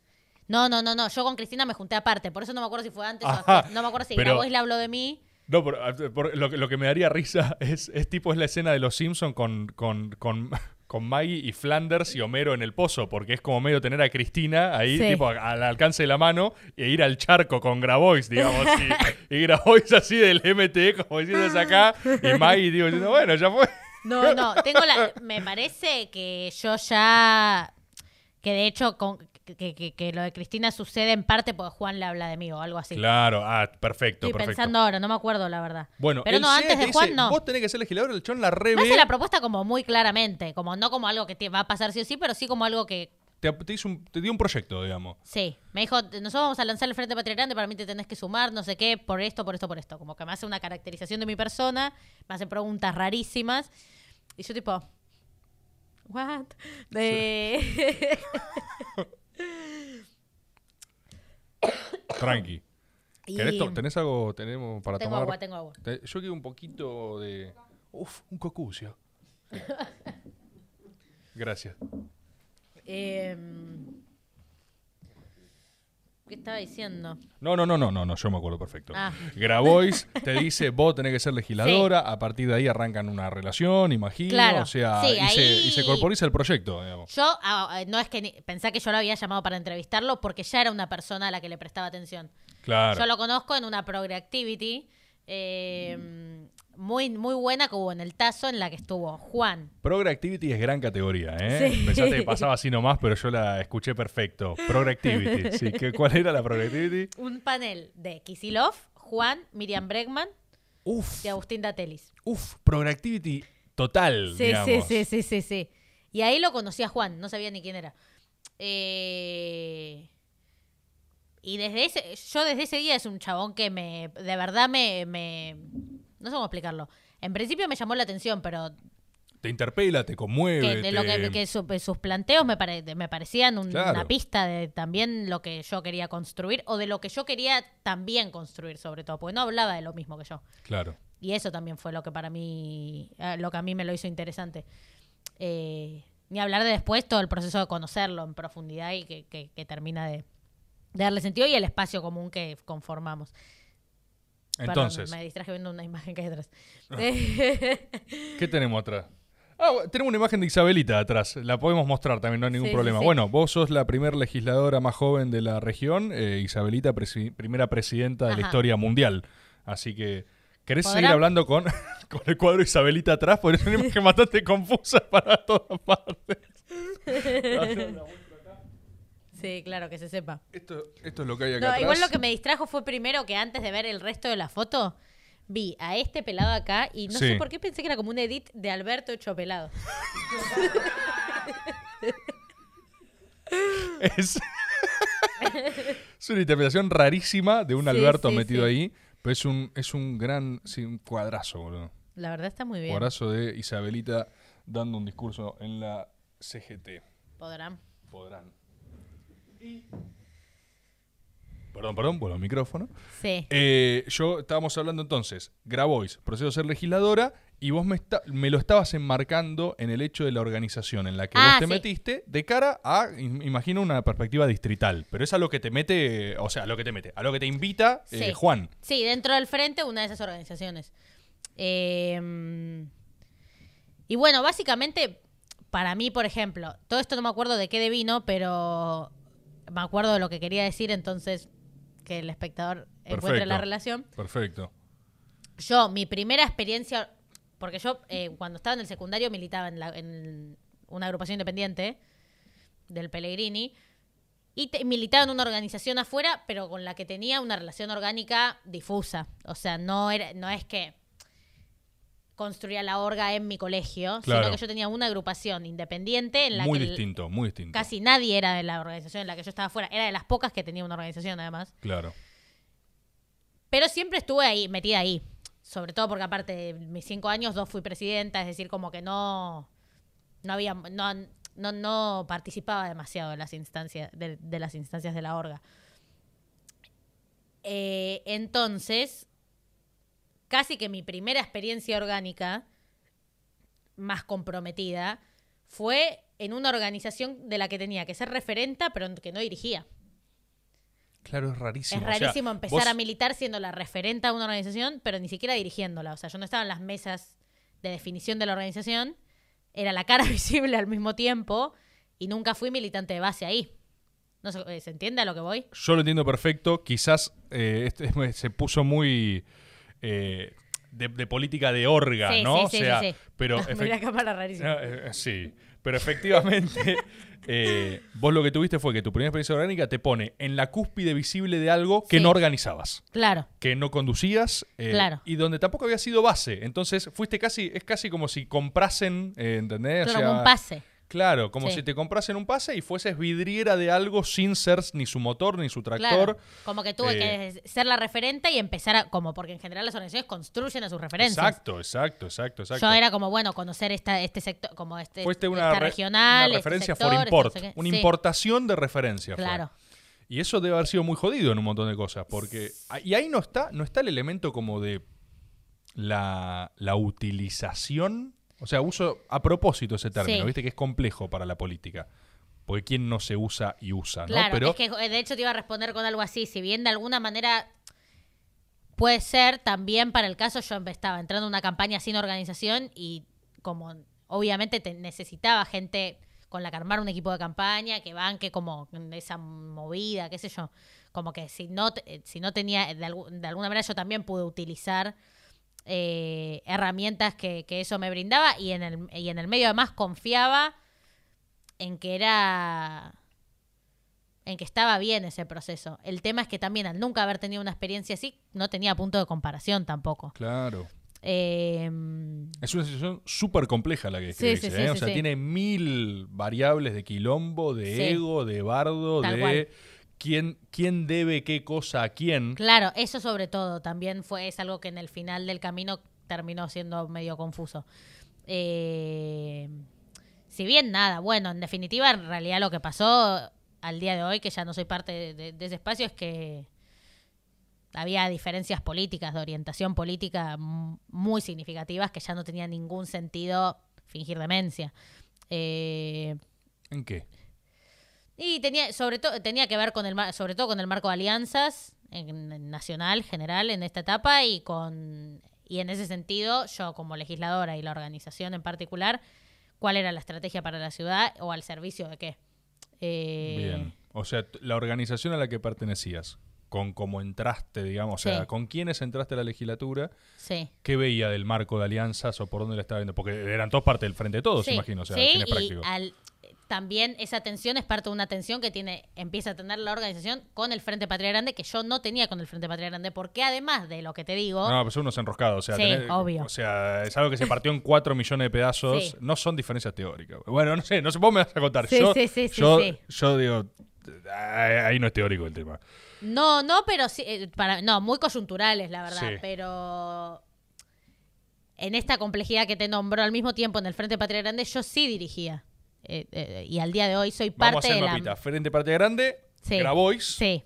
Eh, ¿Grabois estaba más alejado o se metía en esto? O sea, ¿cómo funcionaba? ¿Era medio aldeas o...? El Frente Patria Grande reúne organizaciones. Perfecto, clarísimo. Dentro de esas organizaciones yo estaba en una. En esa organización empieza a... Que vos, a su vez, estabas en esa una, pero a vos te metieron en esa una. Vamos a los Sí. muñecos, ya que estamos. Dale. Vamos a los muñecos. Este es Grabois, por su No, no, No, no. Cámara, por favor. Sí. Este es Grabois. ¿Sí? Este es Grabois. Grabois convoca a Ofelia. Ofelia es pequeña. ¿Quién es Ofelia? Elegiste una Ofelia. Ay, Este, este puede ser Ofelia. ese podría ser Ofelia. Tenés ahí una suerte de rana que representa el relato de Lugones. ¿El plateo quién es? Tenés un Dragon Ball. Quiero. Dragon Ball es Ofelia. Cámara, ¿Pero quién es de Dragon Ball? La verdad Tiene la cara muy deforme. Es un Dragon Ball genérico, Ofelia. Eh, ¿Podemos decir que es Vegeta? Sí, Ofelia. Sí. Gracias. A partir de ahora este va a ser Vegeta, queda para siempre registrado. Entonces la historia es así. Eh, es como, claro, es impresionante esto. Ay, no lo logro encajar. Es ahí, es ahí, no importa. Es, es Ahí.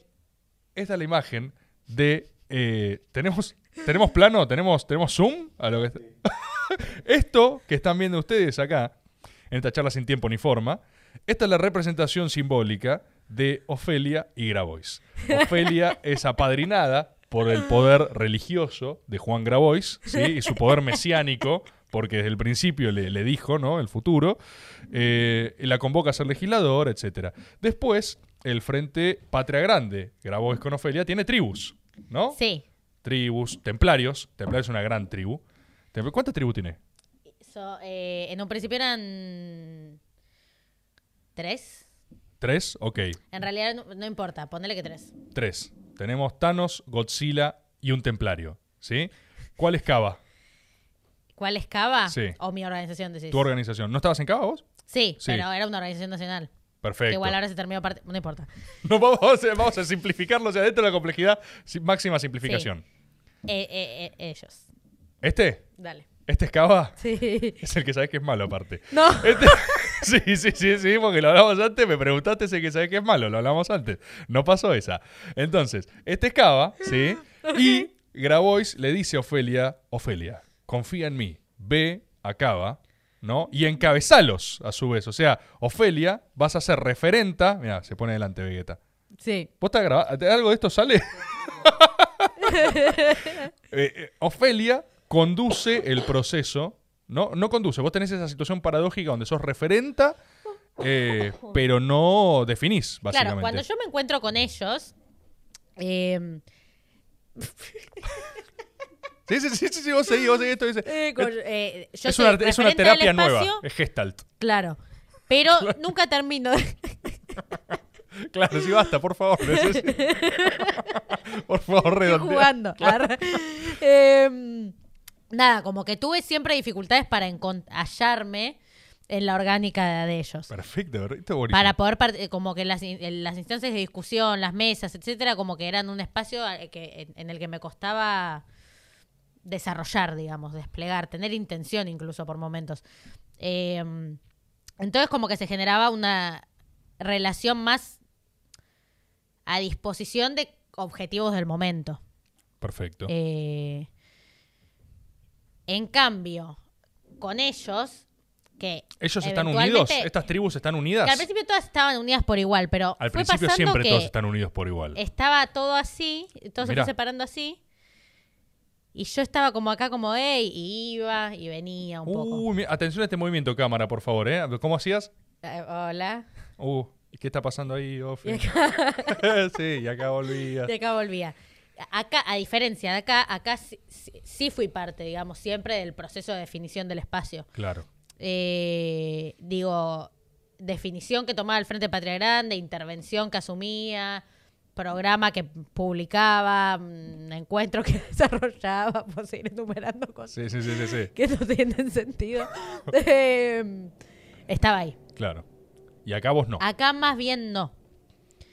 Y eso, Porque también lo que empieza a pasar es que ser parte de uno implicaba hacer más imposible ser parte de la otra, porque estos estaban tomando definiciones muy lejanas a las que estaban tomando ellos. Que tienen que ver, por intentar hacer una síntesis, eh, con comprender en un momento en el que de todas maneras podemos hallarnos en el frente de todos y en la necesidad. Sí. porque lo juntaba. El frente de todos, es- esto es Cristina. Sí. O sea, es todavía más. Pero- bueno, pero igual cada tanto ellos como que hacen un poco más así. Claro. Esa es la raíz del problema. Ah, ahí está, ahí está. Entonces, este- pará, ubiquemos a Cristina. Ubiquemos a Cristina, pero tenés- tiene que tenés- estar elevada. Ay, puta madre. Acá, el, el adoquín de mi y lo abuelo. voy a necesitar a Alberto. Este es, este es un adoquín de mi abuelo. Mi abuelo. eh, No puedo creer que estoy haciendo esto. Mi abuelo que se suicidó el, el año pasado, se mató, mi abuelo, de dos tiros. Ajá. Estaba re loco mi abuelo. Mi abuelo ¿Y murió con la suya? re murió con la suya. Bien. Mal, a un nivel de murió con la suya que es. digo, esto es demasiado la suya, exceso de la suya. Claro, Cuestión: claro, claro. mi abuelo eh, capturaba estos adoquines históricos. eh, ¿Todavía no entra? Ahí está. Eh, estos adoquines, en un momento así con todas sus obsesiones, compulsiones, se puso como a capturar viejos adoquines de, la- de lo que estaban hechos en las calles de la ciudad de Buenos Aires porque estaban haciendo refacciones y los cambiaban por cemento. Ajá. Y él empezó a ver obras donde tiraban estos adoquines y caía con una bolsa gigante y se los llevaba porque decía que eran patrimonio histórico. Y tuvo Me una encanta. época donde eh, plagó su casa de estos adoquines donde le- les hacía arte. Él les hizo el arte. Claro, él les hizo el arte. Él arriba de esto armó tango. ¿Lo puedo tocar? tanguero- Por supuesto, to- sentí su energía cósmica. Uy. Murió. No, igual está re despegado, está re despegado, no te preocupes. Ok, ok, ok. Pero sí, está buenísimo. Mirá. Es espectacular. Sí, sí, sí, este va a sí. ser el atril de Cristina. Cristina iba a emanar sus rayos cósmicos. Y Cristina es alineación macro, ¿no? O sea, si esto es las tribus patria grande, esto es Cristina. Está, por supuesto, el dragón de la cámpora, ¿entendés? Claro. eh, Que sí. circula así el dragón de la cámpora, mirá. Sí. Lanzando llamas. ¿Se ve? Se ve cámara, me toma la circulación. La cámpora es así. Si te le cruzás, ¡ah! te destruye. Uy, uy, uy, uy, uy. y morís. ¿Entendés? Pero eso no Pero pasó, no- no, no pasó. cruzamos. No pasó, no pasó. Esto es la cámpora. Hasta ahí está todo claro. Wow. la representación gráfica no puede ser más clara en este Qué momento. fuerte. Bien. Eh, y claro, y eh, eh, pasó un poco eso. Y ellos quedaban como, quedaron como acá, en claro. ese sentido. Y vos estabas justo con esto, que estaban más contreras con eso, ¿no? Claro. Bien. Y a grandes rasgos fue eh, esa diferencia traducida en cosas más, más específicas, terminó por poner de manifiesto una diferencia política insostenible, además de, bueno, una historia como con momentos difíciles y tensos por momentos, entonces ya se volvió inviable, a pesar de que de todas maneras, como en lo particular, fue, fue como mi, el, el marco en el que desarrollé estos, los primeros dos años de esta búsqueda. Entonces, como que nada. De- ahí también aparecen otras cosas, pero, eh, pero la foto final termina siendo esta. Claro. ¿Y vos hiciste No algo? están solitos acá igual. No está tan solo, ¿no? No está tan Tienen, solo. no, tienen, tienen su gente cerca, pero Bien. no la vamos a nombrar. Bueno, cuestión. Vos hiciste algo, eh, atando entre líneas lo que dijiste, muy difícil. Me imagino que haber sido un bardo. Sí, Me imagino que haber sido jodido. sí. porque vos entraste con un proceso complejo, ¿no? Porque no es que es tipo la orga en la que Sí. creciste, sino que con esta dinámica que Sí. explicaste vos, viste, de representación medio importada, medio ser parte Sí. y no ser parte, pero vos entrás y te vas de ese lugarcito siendo legisladora. No te lo, o sea, no te lo reprocharon, no hay gente que te dice, onda, me, me voy a pensar la, la forma más eh, molesta e hiriente de formularlo. No hay gente que te dice, eh, ¿te hicimos legi- legisladora? Se ha- han dicho eso. O Bien. sea, se, ha, se ha- se ha dicho eso. Eh, sin embargo, justo. Sí, me parece que. En ese- justo mi caso, un poco que ll- llego por mi propio peso, digamos. Eh, Para mí, 100%. O sea, Claro. creo que... Lo no- pienso en- porque. de eh, digo, de no ser un poco así, no hubiese estado en el lugar, además, en el que estuve en la lista. Pero sí, a- no creo que sea lo único. O sea, obviamente considero que justo tengo un proceso particular en el que entiendo que mi- yo misma me hice ese aporte, si se quiere. Eh, no conscientemente, porque no es que yo construí mi militancia en función de yo llegaré acá lo más rápido posible. Para Ni ahí estaban los claro. planes. Sí const- constituí una referencia legítima de un proceso que, que y ahí sí llega al plano de agradecimiento, si se quiere, o de valoración, que a un espacio le interesó poner en juego. Pero no es la organización específica con la que es Juan y al frente de todos. O sea, es el frente de todos por elegir que eso este, eh, sea parte importante de la campaña, del proyecto político que se conformaba ahí en adelante. Y de Juan particularmente por vehiculizarlo. Entonces eso como que se ha dicho y yo fue tipo, a mí no me jodan. Claro, no, no, no, boludeces no, digamos. Boludeces no. Si bien obviamente cualquier ruptura es difícil, o sea, son personas, eh, de, como hay personas que con, en el medio construyen una política común que, si, que, que cuando se disuelve es más fácil decir, bueno, dejo de estar, dejo de estar parada en el mismo lugar, la imagen. Sí, perfecto.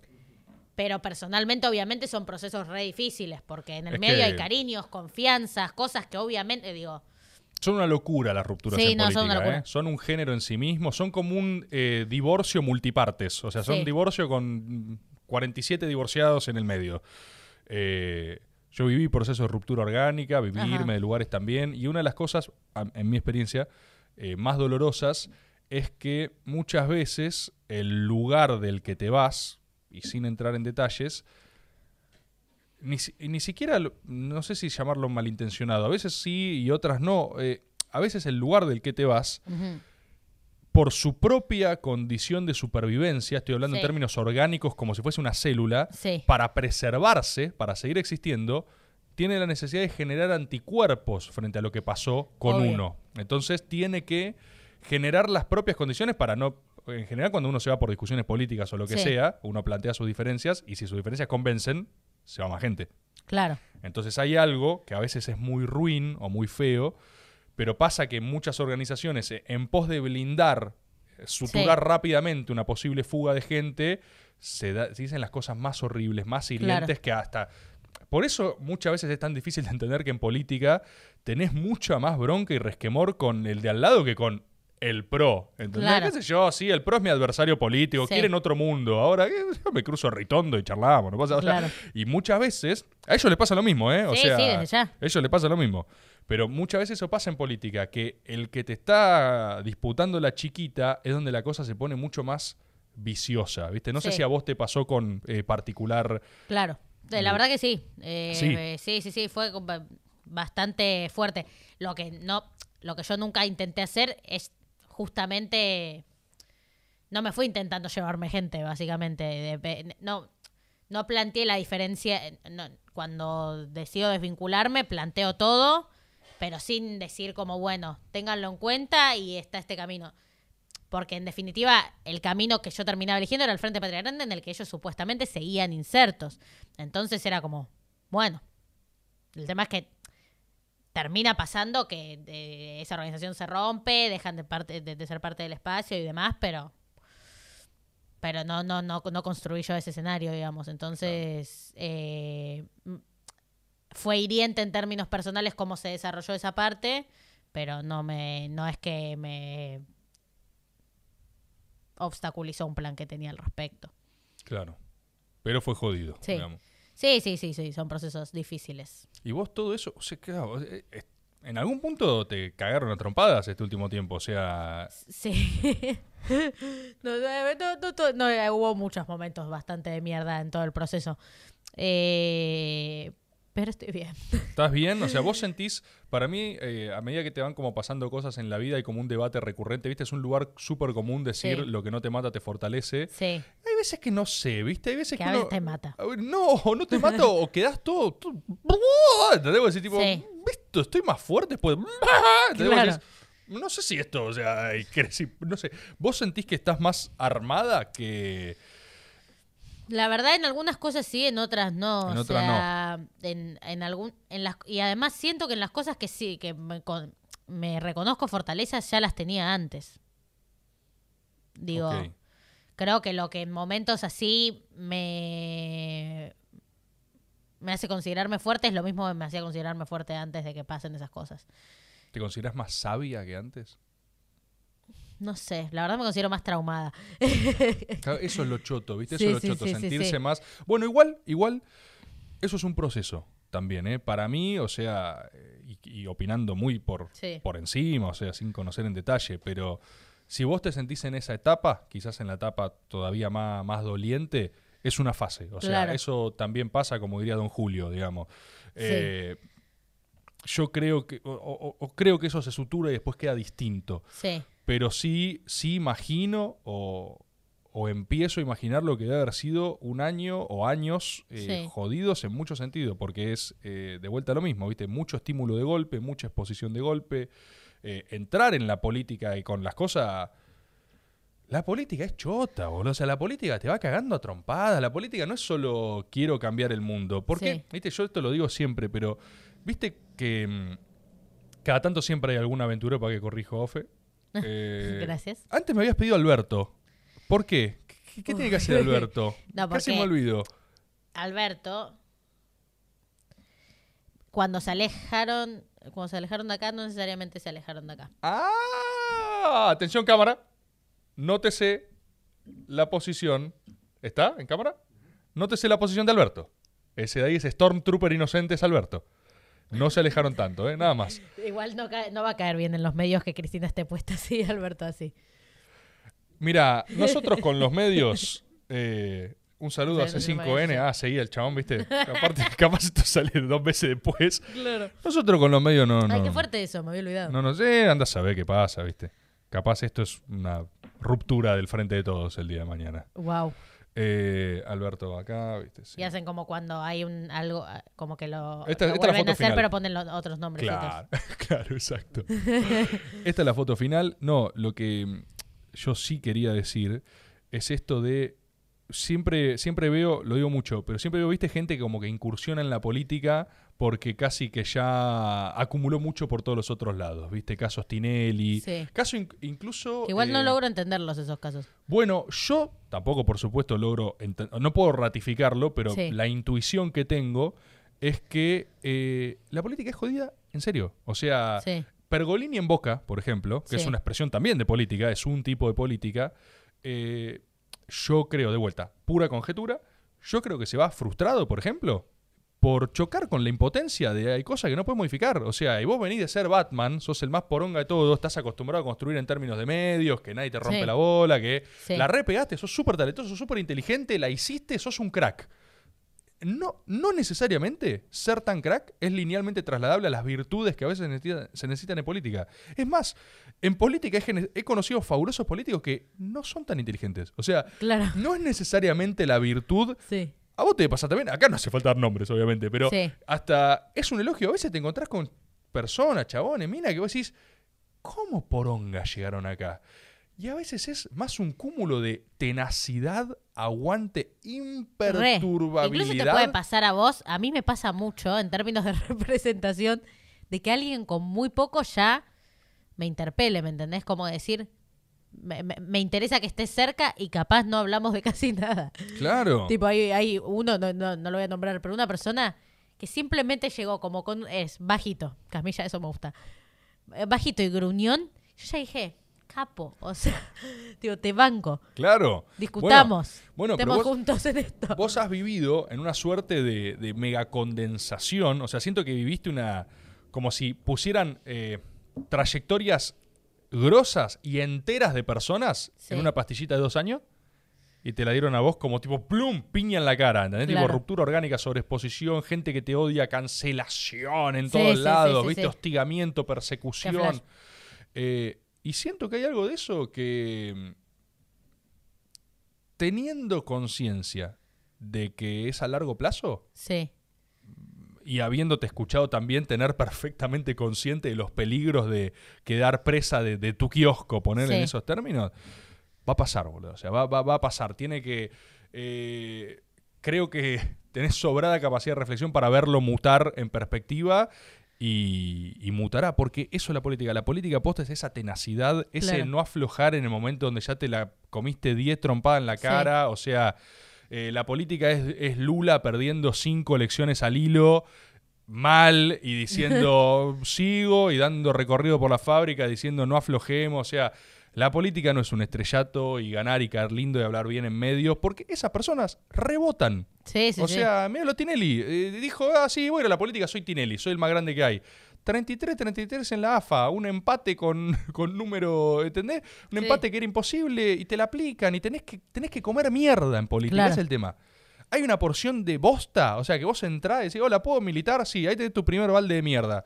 ¿Entendés? De hecho, hay una escena así, no sé si no es en The Wire. No sé si viste The No Wire. The Wire. Gran serie. Ok, Gran serie. Hay uno que de... ¿De qué sí, plataforma? HBO. Tengo. Ah, ¿tenés? Buenísimo. Podrán. Buenísimo. Bueno, The Wire la tenés completa en HBO. Es un serión. Serión. Ah, serión. Delicadeza Bien. total. Bien, bien, bien. bien. eh, hermosamente política. Ah, estoy citando algo de memoria que vi hace eh, 10 años, ¿eh? Ah, pero, pero tengo una extraordinaria capacidad para cosas no tan relevantes como estas. bien. Yo también a Eh, veces. Bueno, hay una escena, hay una escena en The Wire, estoy casi seguro, está ahí, la veo, la veo, la puedo, la, la estoy rascando en el aire, donde hay tipo un funcionario que describe, eh, explica por qué se fue de la función pública, de la administración pública, Sí. porque dice que día tras día era, bueno, eh, vos sabés cómo es cuando entras a la oficina, estás sentado ahí y primero vienen los compañeros del sindicato no sé qué y te traen un sándwich de mierda. Y te dicen, che, esto tenemos nosotros, lo que necesitamos es que te lo comas. Y dice, vos medio extrañado, te lo comes. Al otro día viene el referente no sé qué cosa y te dice, hola, che, mira lo único, te traje este sanguchito de mierda. El chabón hace así, se día tras día, día, y dice, ¿y un día estás harto de comer mierda? En la política tenés que comer mierda, o sea, y no hay, o sea, ninguno, ¿eh? Y ese es un poco el... Ese es un poco, acá me pongo corporativo. Siento, que, ese, es- siento que ese es el respeto transversal, ¿viste? Siento que, que hasta Macri se lo respeto eso, ¿entendés? Porque Claro. Macri, a veces, o sea, Macri no me parece el tipo más inteligente en términos de inteligencia. Claro que no. ¿Entendés? O sea, a mí no me pasa. Muchas veces hablo con un amigo y decimos, "Che, che-". Y al mismo tiempo lo ves y decís, che, la inteligencia no es todo, ¿eh? O sea, Claro. porque Macri también está loco. Macri también tiene esa ambición, esa tenacidad, Sí. esa cosa de decir, yo estoy acá para y, y me voy a comer las que me tenga que comer Sí, porque, sí. porque es- estoy acá, ¿viste? Creo que lo que divide a las personas eh, que están es esa, es esa perseverancia, es esa tenacidad. Eh, no ser el más lindo, no ser el más inteligente, no ser esto. Hay otros campos donde sí, ¿viste? Sos, sos el más lindo, ah, ya está, la Claro. rompiste toda. Sí. Pero acá ni ahí, es Ah. cierto eso. Acá ni ahí. Acá es la cantidad de, de lo más lindo que vinieron y los rebotan. Y ahí sí te Sí. come la trituradora. Claro. Te comen, ¿me ¿entendés? Tipo, pasas Sí, así sí, salís sí, del sí. otro lado deshecho.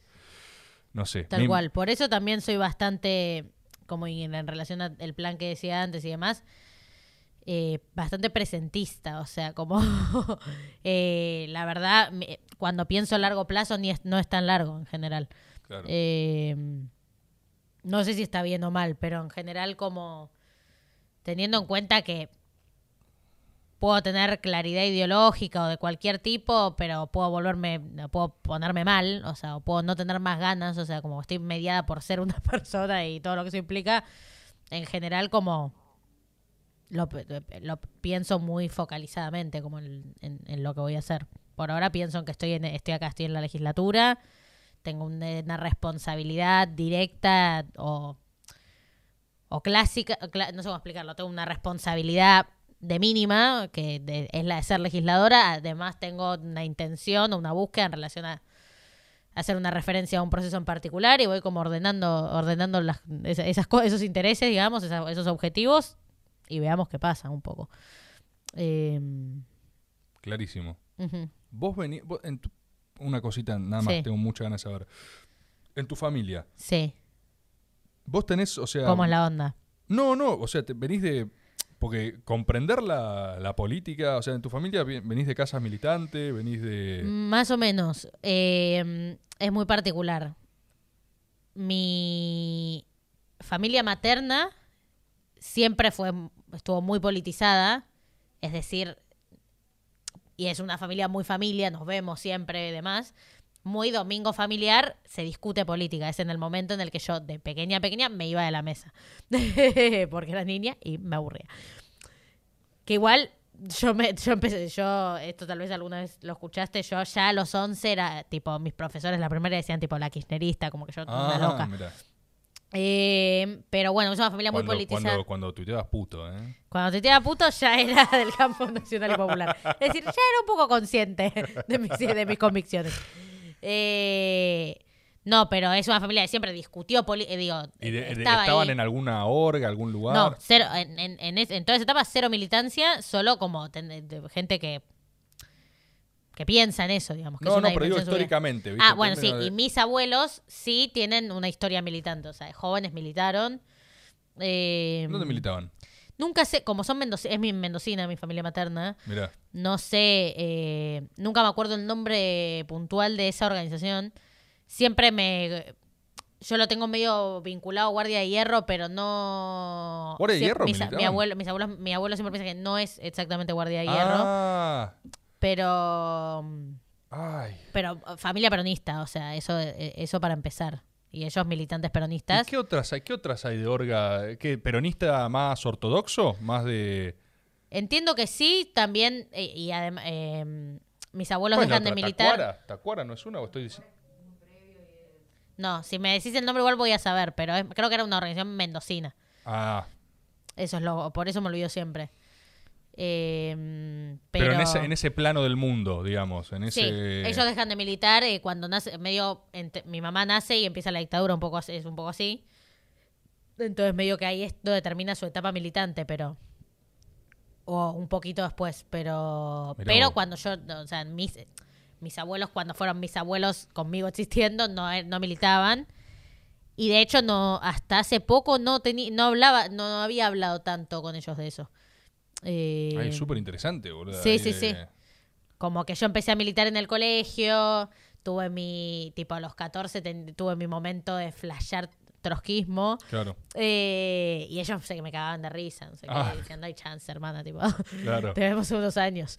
Eh, y, pero siempre era como más chiste, como les daba algo de ternura, no sé, como que no al, al principio, pero después como que terminó siendo algo que nos, reco- nos reunió, digamos, en, en ese sentido.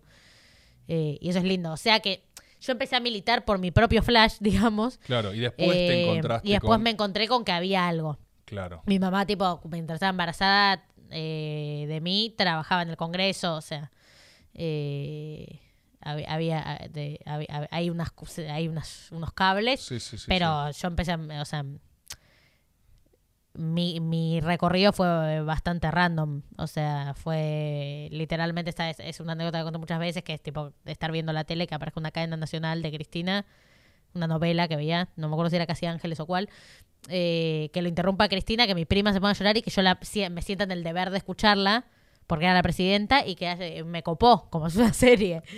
Eh, ¿Vos- ¿Me estás jodiendo? ¿Vos sos eh, producto de cadena nacional? Sí, tipo eh, no, eh, la- conté con paja, pues me la hicieron contar tantas veces que capaz que la han levantado, digamos. Claro, no, no, no, pero lo que, lo que, lo que a mí me flashea es que la famosa cadena nacional inmirable, insoportable, que te hacía perder votos, también de una Ofelia Fernández. Sí, a mí es eso lo que me convocó. Es increíble, sumada, Siempre por, ca- sumada por cadena nacional. Pero muy defensora soy yo de la Cristina maniática de las cadenas nacionales. Claro. Había algo ahí que te digo mm, se- acercaba, o sea, te- al menos te, te- te ponía la cara por lo que estaba haciendo y te lo explicaba. A una niña de 11 años se lo ha explicado. Y yo no entendía obviamente O sea, nada igual de lo que empíricamente corroborable saldo de una cadena nacional. Sí, sí, digamos. sí, sí, y orgullosamente. Eh, eh, y yo me pasó de escucharle decir tipo, wow.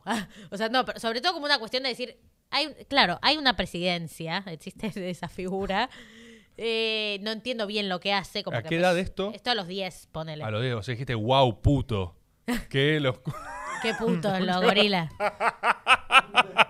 Estaba de lesa. Sí, sí, sí. No, igual Claro. yo, eh, ponele yo mi séptimo grado fue 2000, en el 2012, que es un año difícil.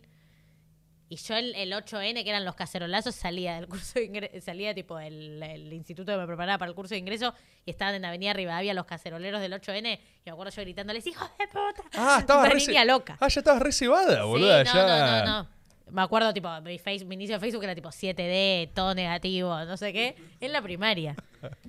Me acuerdo que mi viaje egresado, o sea, mi viaje de egresados Eras era... como una doña resistiendo con aguante. O sea, hiciste como Sí, toda la sí, curva sí. antes. O sea, era tipo Benjamin Button del resistiendo con aguante, digamos. Literal. En Eh, Facebook, aparte. Tipo, ¡ah! No, yo quería cambiar mi viaje de egresado. eh, De hecho, terminó cambiando la fecha porque, para, porque no quería volver. Volví al 8 de diciembre y me perdí el 7D. No. Literal. O sea. Pero ni, ni Sabatel ha cambiado el viaje de egresado por el 7D, Desde la primaria. Claro, qué. Eh, no, no, eh, tuve, entendés que mi- fue, fue muy, eh, mi proceso fue bastante maniático. Claro, te pintó con esa. mi familia me encontré después. Sí, no sé, me copé. ¿Y tus viejos qué decían ahí? Era como, bueno, le Se pinta. cagaban de risa, la verdad. Mirá. Eh, mi mamá, súper kirchnerista, estaba tipo, jaja, pero ya estaba más metida yo que ella en el flash. Claro. Qué loco eso. Voy a aprovechar tu tos. Sí. eh, pero tranqui, si querés tomar algo, eso, lo que sea, No, o lo que. Yo necesites, estoy muy avisá. acostumbrada. Eh, hay, eh, me, me flashea eso también. eh, por yo vengo de una familia completamente despolitizada, o sea, no hay ni uno. Yo siempre, de hecho, eh, siempre envidié eh, las familias, infancias, juventudes con, con ese. El, el En abuelo. mi mo- casa hay una foto de Perón en la eh, cocina. no, eso ni hablar, ni cerca, pero eh, la canté 100 veces esa canción y todas mentí, o sea, siempre estuve mintiendo. eh, pero esa cosa de- del el, el abuelo Monto, el tío Claro, Monto, el viste sí. la figura medio enigmática con la que hablaba, yo no tenía nada. Yo tengo, o sea, eh, De hecho, mi abuelo y el papá de Juan se conocen. ¿en serio? Sí, Ah, qué loco eso. claro. Bueno, ahí tenés eh, raíces, cosas, Sí, misterio. sí, sí, sí, es buenísimo. A mí, viste, eso nunca, yo nunca lo tuve. Eh, De medio que. eh, bueno, mi- yo soy primera generación de universitarios de todas mis familias. O sea, es, es- soy un producto directo de la movilidad social ascendente. Y aparte, literal, ¿eh? porque mi abuelo, el, el suicidado, eh, empleado de correo argentino con Claro. presidencia Perón, ahí accedió a la vivienda. Mi vieja nació en una villa miseria en la ciudad de Buenos Aires. Mi viejo Claro. en Entre Ríos, en casa de. Me lo dice él siempre. Casa de. no- ¿Viste cuando decís eh, piso de barro? No sé Sí, qué era. Ya sí, no sí. entiendo ni qué era la casa. La casa de caca, ¿entendés? Era tipo, no, pero papá, no sé si eso es tipo, no. O sea, es eh, producto directo de eso. Entonces es como una, una, una familia de mucha. No, no por eso no tiene política, tiene política, Sí. pero sí de una forma completamente diferente, ¿viste? Claro. Se vive de una forma como que la política es algo que hacen otras personas y, y la gente tiene sus problemas, ¿viste? Claro. Eh, y de hecho, mis viejos tienen marcado a fuego el, el- el- el cisma aspiracional de su época, que es, eh, ellos nunca pudieron estudiar, digamos, o Claro. estudiaron sus cosas, no universitario, básicamente, y es tipo, vos tenés que estudiar. Sí, sí, o sea, sí, no, vos te salvás, estudiás, vos no tenés las oportunidades que no vas a tener, ¿viste? Es ese, ese discurso. Y bueno, cuando yo me metí a militar o lo que sea, eh, y había como miedo. Como que la reacción de mi familia, que Claro. fue como mucho más generacionalmente marcada por el no te metas, ¿viste? O sea, vivirla. Quienes vivieron el- el- la dictadura Obvio. desde un lugar completamente civil eh, y sin otros marcos de referencia y aprendiendo que ahí no te metías, que era un problema, que de eso no se hablaba, qué sé yo. Entonces, yo hasta me doy cuenta, te pregunto mucho el, no te dijeron como que te usaban, no esto, lo otro, porque yo viví esas discusiones, ¿viste? Y, y sin un ápice de lo que vos atravesaste, como Claro. yo empezando a organizar, tenía que ir a un, no sé, una marcha, un álbum, qué sé yo, y era el Es famoso... que reubico lo que decís porque le pase a otra gente en el secundario. Ese- Sobre te todo están usando, tus padres ¿viste? están más presentes en tu vida, digamos. te están usando, eh, carne de cañón, ¿viste? No, Claro. es que acá, que esto, que lo otro. Eh, pero bueno, creo que en tu caso entonces ahí hubo algo que había claro, un un, punto de... co- acompañamiento total, además. Claro. Tipo, Y eso forma también... Vos, Obvio. Lo único que... eh, hubo uno que quedó pendiente, lo de los anillos de contención, porque nos volvimos... Ah, enloquecimos con. Grabois. Sí, enloquecimos sí, con sí, Grabois. ese anillo de contención dio para mucho. Pero nos quedamos en el primer anillo de contención que es Grabois. Pero vos dijiste unos cuatro. ¿De qué se compone el resto? eh, bueno, la familia, obviamente. Eh, claro, ahí está. Eh, la familia, obviamente. También acompañamientos más directos o más indirectos. O sea, mi madre ni hablar porque yo todo este proceso lo hice. Ahora vivo sola, pero hasta hace muy poco vivía con mi mamá. Es decir, estuvo en todos esos momentos. De hecho, padeció algunos, como he nombrado. O sea, como ni hablar de esa parte. Eh, pero que, que tiene la particularidad que justo mi madre hasta se afecta más que yo, entonces eh, es difícil. Pero Claro. es como que nos tenemos que contener mutuamente. Claro. Eh, Suele pasar también, es difícil, digo, Sí, obvio, mostrar- imagínate mi mamá como viendo todo eso, es como algo horrible de ver siendo madre de alguien. Eh, Claro, ¿no? mucha impotencia. Sí, sí, como nada, es un, eh, un enemigo muy, muy raro. Eh, pero obviamente mi familia también directamente en dejarme desde que tenía 14 irme al colegio 40 horas. O sea, yo me iba a las 7 y media militar, volvía a las 10 y media de la noche a los 14 años. Y era tipo, todo bien. Cada tanto era un... No estás cansada, pero quiero comer algo. Ofelia no Eh. duerme hace cuatro días. ah, sí, ah, está militando. Estaba militando.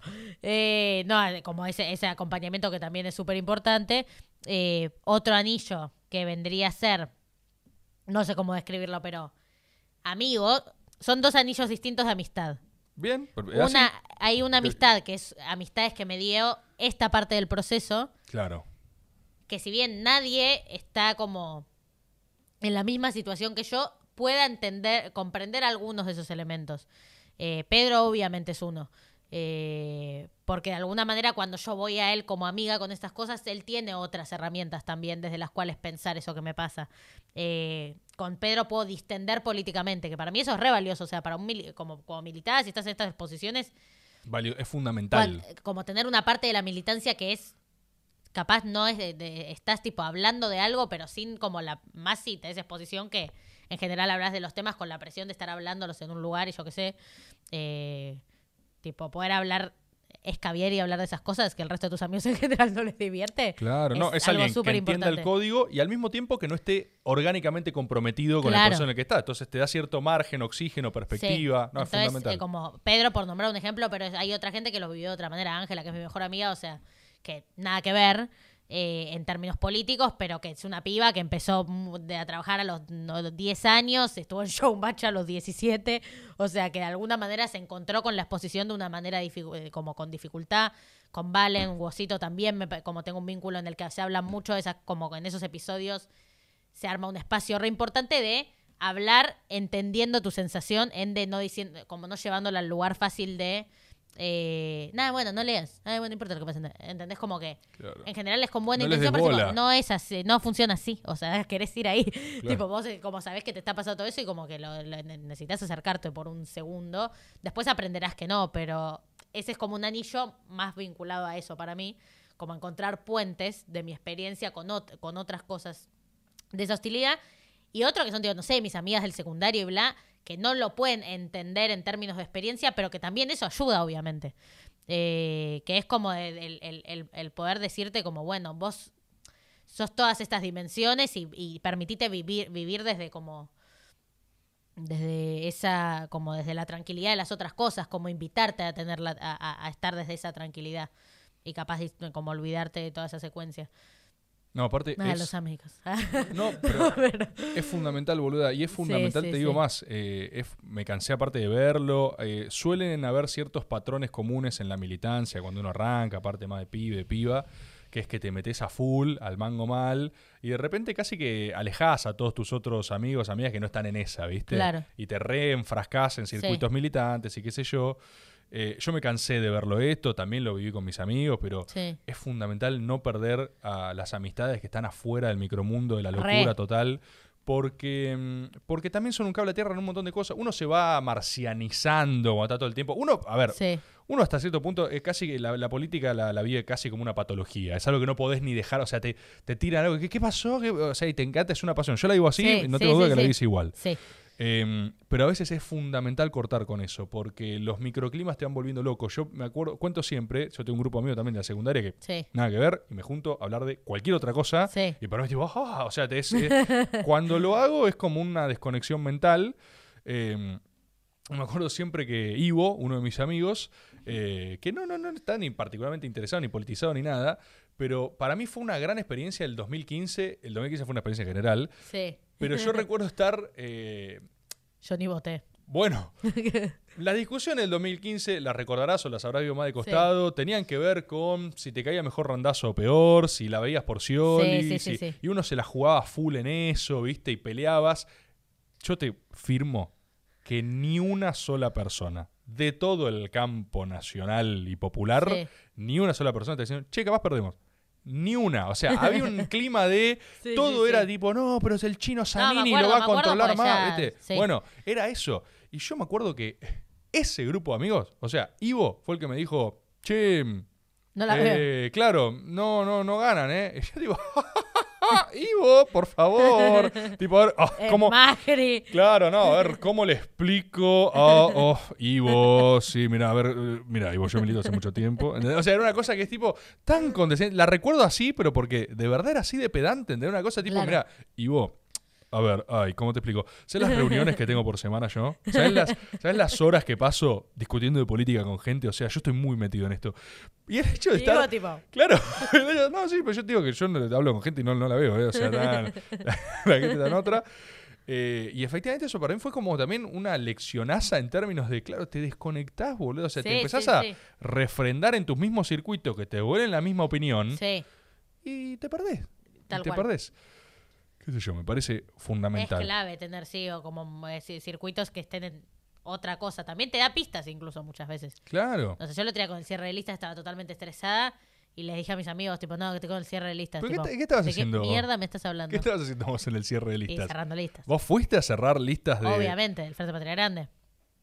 Vos fuiste a cerrar con... Volvemos acá, ¿eh? Sí. Vos, vos, vos fuiste a cerrar con Grabois. eh, Sí, sí, sí, sí, sí. Fuimos los referentes del espacio. ¿Y estos, ¿Y estos cómo estaban cuando vos fuiste a cerrar listas? Ellos hicieron la suya, no sé cómo. Uy, mira esa vuelta. Uf. Vuelta total. Vos fuiste a cerrar... vos- eso es una locura. O sea, vos ya viviste un cierre de listas nacional. Sí.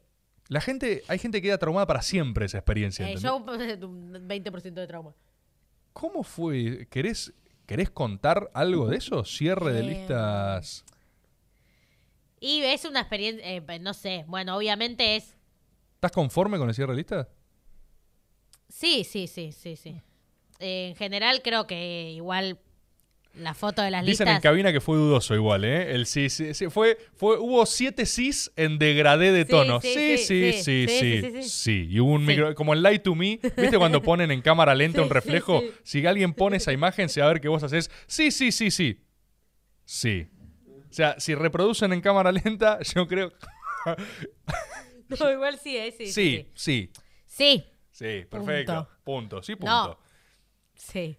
Bien, eh, bien, bien, es una distinción. No te parece un escándalo, no te parece no sé qué, pero estás conforme. Pero está bien y en general a mí me pasa que... Y creo- eh, a mí me pasa que no me los cierres de listas no son los momentos en los que encuent- eh, encuentro un parteaguas, digamos. Como que me, Muy importante eso, ¿eh? si la respuesta fuese pésimo, no considero que ahí esté, digo, que eso altere demasiado las definiciones que ya tenía tomadas ni las que tenía que tomar después.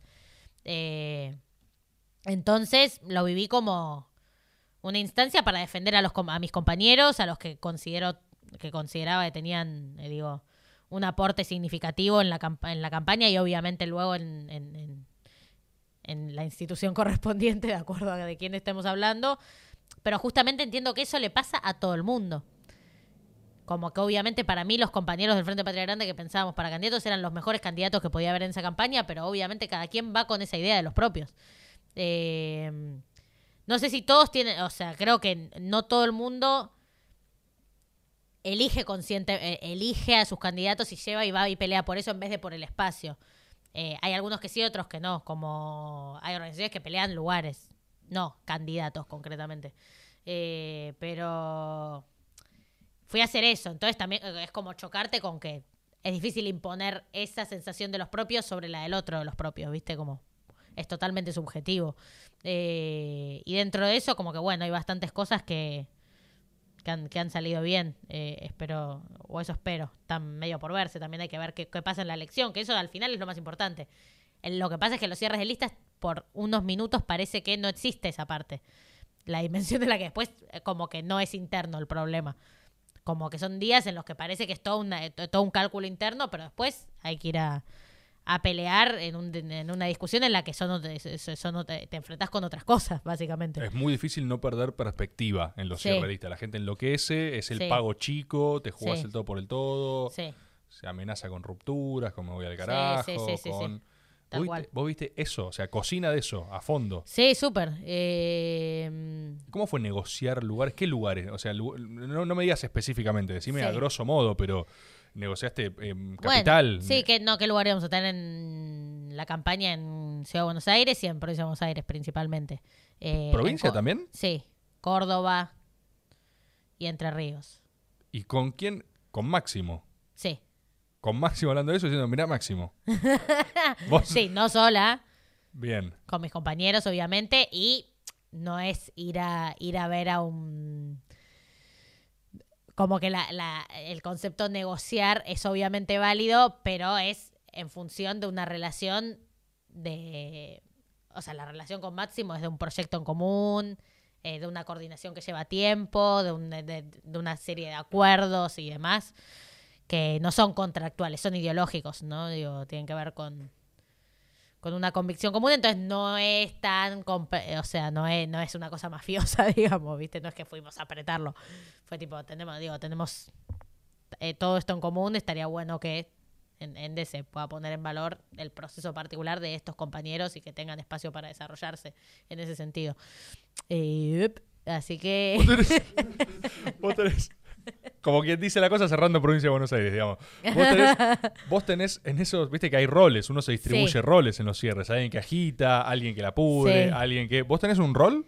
No, no, yo he hecho un poco de todo. Ah, mirá, así, era como. Sí, sí, sí. Pero y pasa, me pasaba genuinamente. Pensá que yo también eh, fue la primera vez que, que vi eso de cerca, digamos. Y Es una locura. Es una locura.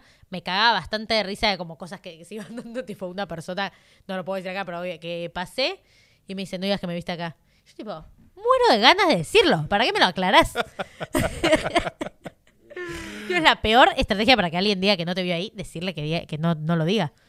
Porque si no, te- total normalidad. Te cruzabas con esa cosa. Si no te decían, tipo, hola, y claro, sí, están todos acá. Sí, es lo claro. más normal del mundo. Ey, ey, no, no le digas a nadie que estoy. Ah. Lo primero que hice fue contarlo. O sea, entré.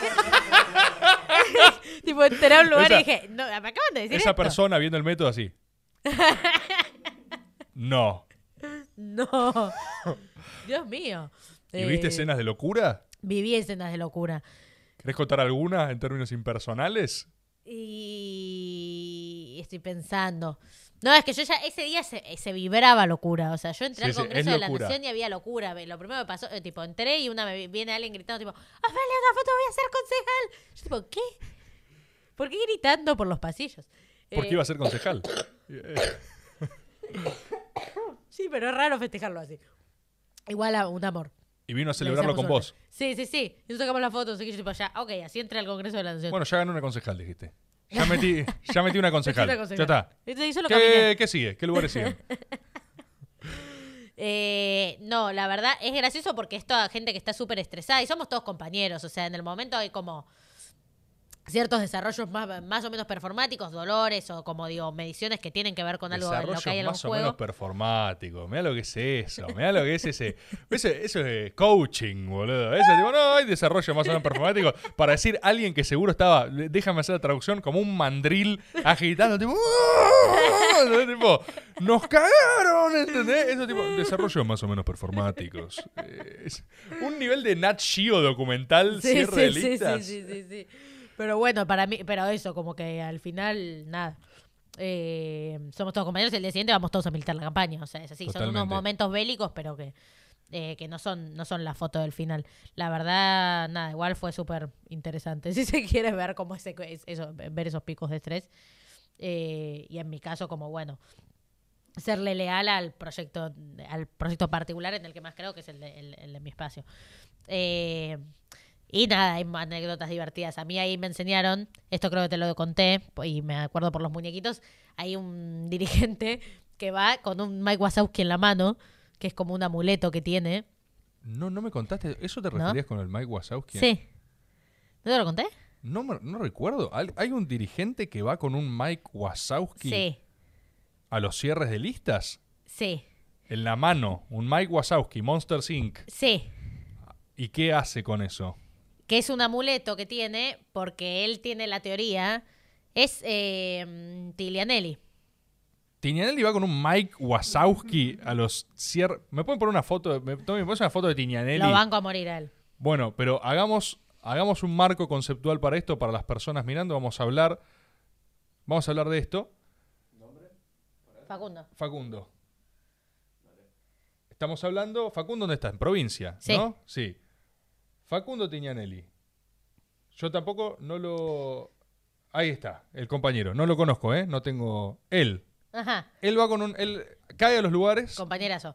Cierra lista. Compañerazo con con un Mike Wazowski. Wazowski, que la teoría que tiene es que eh, Mike Wazowski es el personaje de Pixar peronista. Porque es el personaje que define o descubre que el trabajador feliz produce mejor. Porque Mike Wazowski descubrió que la risa era mejor fórmula que el miedo en términos de la producción en el universo Monster Inc. Es excelente esto. Es, Es- excelente. Yo es apenas me lo dije y fue tipo. Él descubre eso. Sí. Y, pero, ¿qué hace con los surrealistas? Porque, yo- o sea, él descubre eso. él descubre eso. O sea, Mike Wazowski es un peronista que es pequeñito y, lo, y es, un buen amuleto. Pero al mismo tiempo que pienso, él descubre eso, él también eh, va con eso a todos los surrealistas. Hay un momento donde ya es tipo, hey, hey, te conté la de Mike Wazowski peronista. O sea, eh, Facundo. no, es que igual no me la. eh, se- eh, yo se lo, se lo vi medio de casualidad. Mirá, él lo lleva, es un amuleto en los momentos así Sí, de. no sé si, no me acuerdo si me dijo es un amuleto que llevo siempre. Sí me dice, lo tengo siempre. Lo tengo. Ah, bueno, lo lleva con él. Sí, Lo pero lo tenía él. en la mano, entonces siento que es en momentos, no sé, no me acuerdo. Habría que Quizás preguntarle hay a él. momentos de Mike Wazowskicidad. Claro, como que capaz dice, en momentos de grandes definiciones, Bien. Mike Wazowski. Perfecto. Increíble me pareció. Increíble. ¿Viste sí, eso, sí. por ejemplo? De hecho, es eh, que esté pasando esto es algo que le- medio le dije. Dije, tipo, esta teoría tiene que conocer el mundo. Tiene que conocer muy bien. La tenemos ahora. La tenemos segmentada y dispuesta para que la vea el universo entero. La teoría de la productividad de Monster Inc. De Tianelli. Espectacular. Espectacular. Bueno, Hay que hacer la Mike Wazowski. La Mike Wazowski es perfecto. Aplicarla a la productividad argentina. No, una orga. A una orga también. Le a podemos toda poner la Mike Wazowski. La Mike Wazowski. Perfecto, espectacular. Ofe, ¿cómo estás? Eh, De hidratación. hidratación, eh, tiempo, conciencia de sí. No sé qué hora es, no sé dónde estoy. No, es que no hay tiempo, no hay nada. ¿Cuánto Me da vamos, miedo. eh? ¿En Casi serio? tres horas. Wow, ¿En serio? qué fuerte, ¿no? Tenemos que llegar a las tres horas, así que voy a hacerte Sí, una sí, última sí. pregunta. Voy a decirte una pregunta a vos. A la vez Eh, siento que no hablé de nada. No, no, no, yo, yo estoy, pero fresquísimo, ¿eh? Fresquísimo.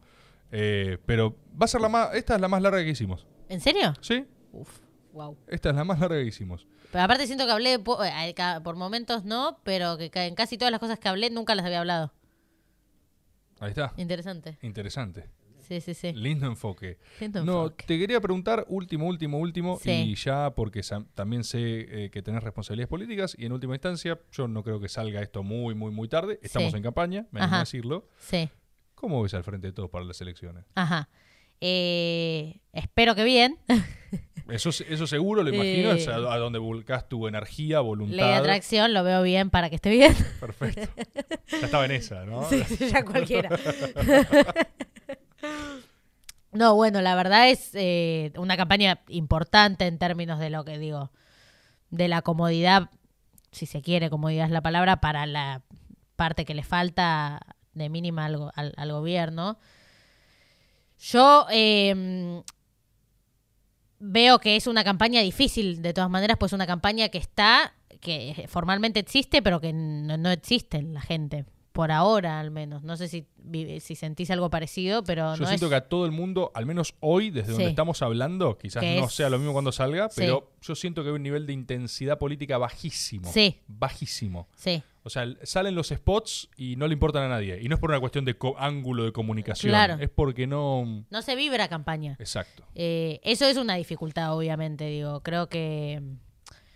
Creo que. Y, y creo que en ese contexto es difícil también eh, encontrar la motivación propia en ese sentido. Y todavía no le hemos encontrado la mística, digo, a, este- al, objetivo electoral y es obviamente una pieza fundamental para, para, para la militancia, que también al mismo tiempo se está reencontrando después de la pandemia en muchos casos. Así que digo, creo que ahí hay, ahí hay por, un por un lado un punto eh, a tener en cuenta. Después, eh, creo que obviamente es, un, es una campaña muy distinta a la del 2019, básicamente porque muchas de las cosas que, que vamos a decir tenemos que un poco poder mostrarlas, porque tenemos capacidad de decisión para, ¿no? Digo, el Frente de Todos tiene que poder, digamos, en lo que dice, tener un poco de espalda en términos de gestión. Así que, nada, lo veo, veo que hay muchas cosas que tienen que pasar todavía para entender un poco para qué lado, para qué lado va a ir. Eh, yo considero que mi rol tiene una particularidad que es la de dotar a esta campaña y al debate político que implique de una noción de juventud muy distinta a la que viene sonando. Eso es lo, esa es la preocupación que tengo a priori, que A en la, dirigencia, en la dirigencia del Frente de Todos está siendo muy común asociar de manera directa a la juventud con, ese, con el proceso de derechización particular, que obviamente es tal, pero no total. Digo, está siendo muy, es muy frecuente que le preguntan por la juventud y automáticamente son, son nuestros dirigentes quienes instalan que a la hora de hablar de juventud lo primero que hay que hablar es de ese fenómeno de derechización. Creo que abonar a esa asociación automática le genera peores condiciones al proceso de organización en la juventud que sigue existiendo. Y que tiene que indefectiblemente ser parte del sostén de este espacio de acá en adelante. Así como lo fue, además, para mí en 2019. Entonces, digo, si la agenda de juventud es esa, o no sé, otra, otra capa de eso mismo, es decir, no, los pibes están eh, que quieren irse a fiestas clandestinas y no, se, no entienden que hay que cuidarse y no sé qué, digo, como es, eh, en, ningún lado hay espacio para darle reconocimiento a los procesos de movilización o, digo de reflexión, etcétera, o de participación en definitiva que la juventud eh, por la que la juventud está atravesada. Y ni siquiera solo de eso, que de última es lo que a mí más me importa que se recupere porque creo que es algo que está y que igual lo va, digo, Creo que hay muchos jóvenes militantes en el frente, todos creo que hay también muchos jóvenes que están, digo, que la vacunación, que es uno de los puntos fundamentales de la agenda del gobierno de 2020, 21, de, está, está conformado, le ponen el cuerpo a jóvenes que, que, que se anotaron a, estar en esos centros de vacunación sin que sea un trabajo, o sea, este, tal vez se fueron armando bonos, demás, pero digo, como a voluntad por ese objetivo, entendiendo que es el que va a destrabar todo lo demás. Pero también teniendo en cuenta que la crisis social y económica obviamente tiene una implicancia particular en la juventud que hoy no ve, no entiende cuál es ese futuro, que en 2019 fue a recuperarlo en la elección y no se lo pudo encontrar, no por culpa del gobierno nacional, por culpa del fin del mundo, pero que en definitiva hay que darle una respuesta específica. Eh, y a mí me preocupa como parte de este espacio que no la veo. O sea, que digo, hay un nivel de precariedad precariedad de la vida hoy para los jóvenes y las jóvenes que no pueden pensar en irse de la casa de sus viejos que no pueden pensar ni en pedo, ni hablar de comprar una casa, eso no puedes pensar vos, supongo, tampoco. No. Eh, que sos joven. Soy joven, pero no parece. Gracias, Ofelia. Gracias por reivindicar mi juventud también. Que lo hagas vos a mí me legitima, aparte. De nada. Eh, no, pero digo, a, nivel inserción al mercado de trabajo, eh, también está muy complicado. Es como ni siquiera estamos hablando solamente de la agenda feminista, de la agenda ambiental, que para mí son emergentes súper interesantes e impostergables de la discusión política y, y sobre todo el desarrollo de, la política pública. Pero también estamos hablando de lo más esencial, digo, cualquier capa de desigualdad a la que le prestemos atención para la juventud es un poco más violenta, eh, digo, o es un poco más abrumadora. Entonces, por fuera de lo que vaya a pasar con la campaña del Frente de Todos, yo me quiero ocupar de que eso también pase. Digo, que se piensen, eh, digo, que, estén las propuestas específicas para esas problemáticas. Que se hable, no sé, que se, digo, em, porque por ahora el, enfoque de la campaña creo que, y lógicamente tiene que ver con, estamos, eh, eh, hemos tenido que a último momento elegir una agenda nueva, o sea, llegamos en, diciembre de 2019 y nos vamos a hacer esto. Y a los dos meses tuvimos que hacer todas, muchas otras cosas en función de lo que la pandemia trajo a colación.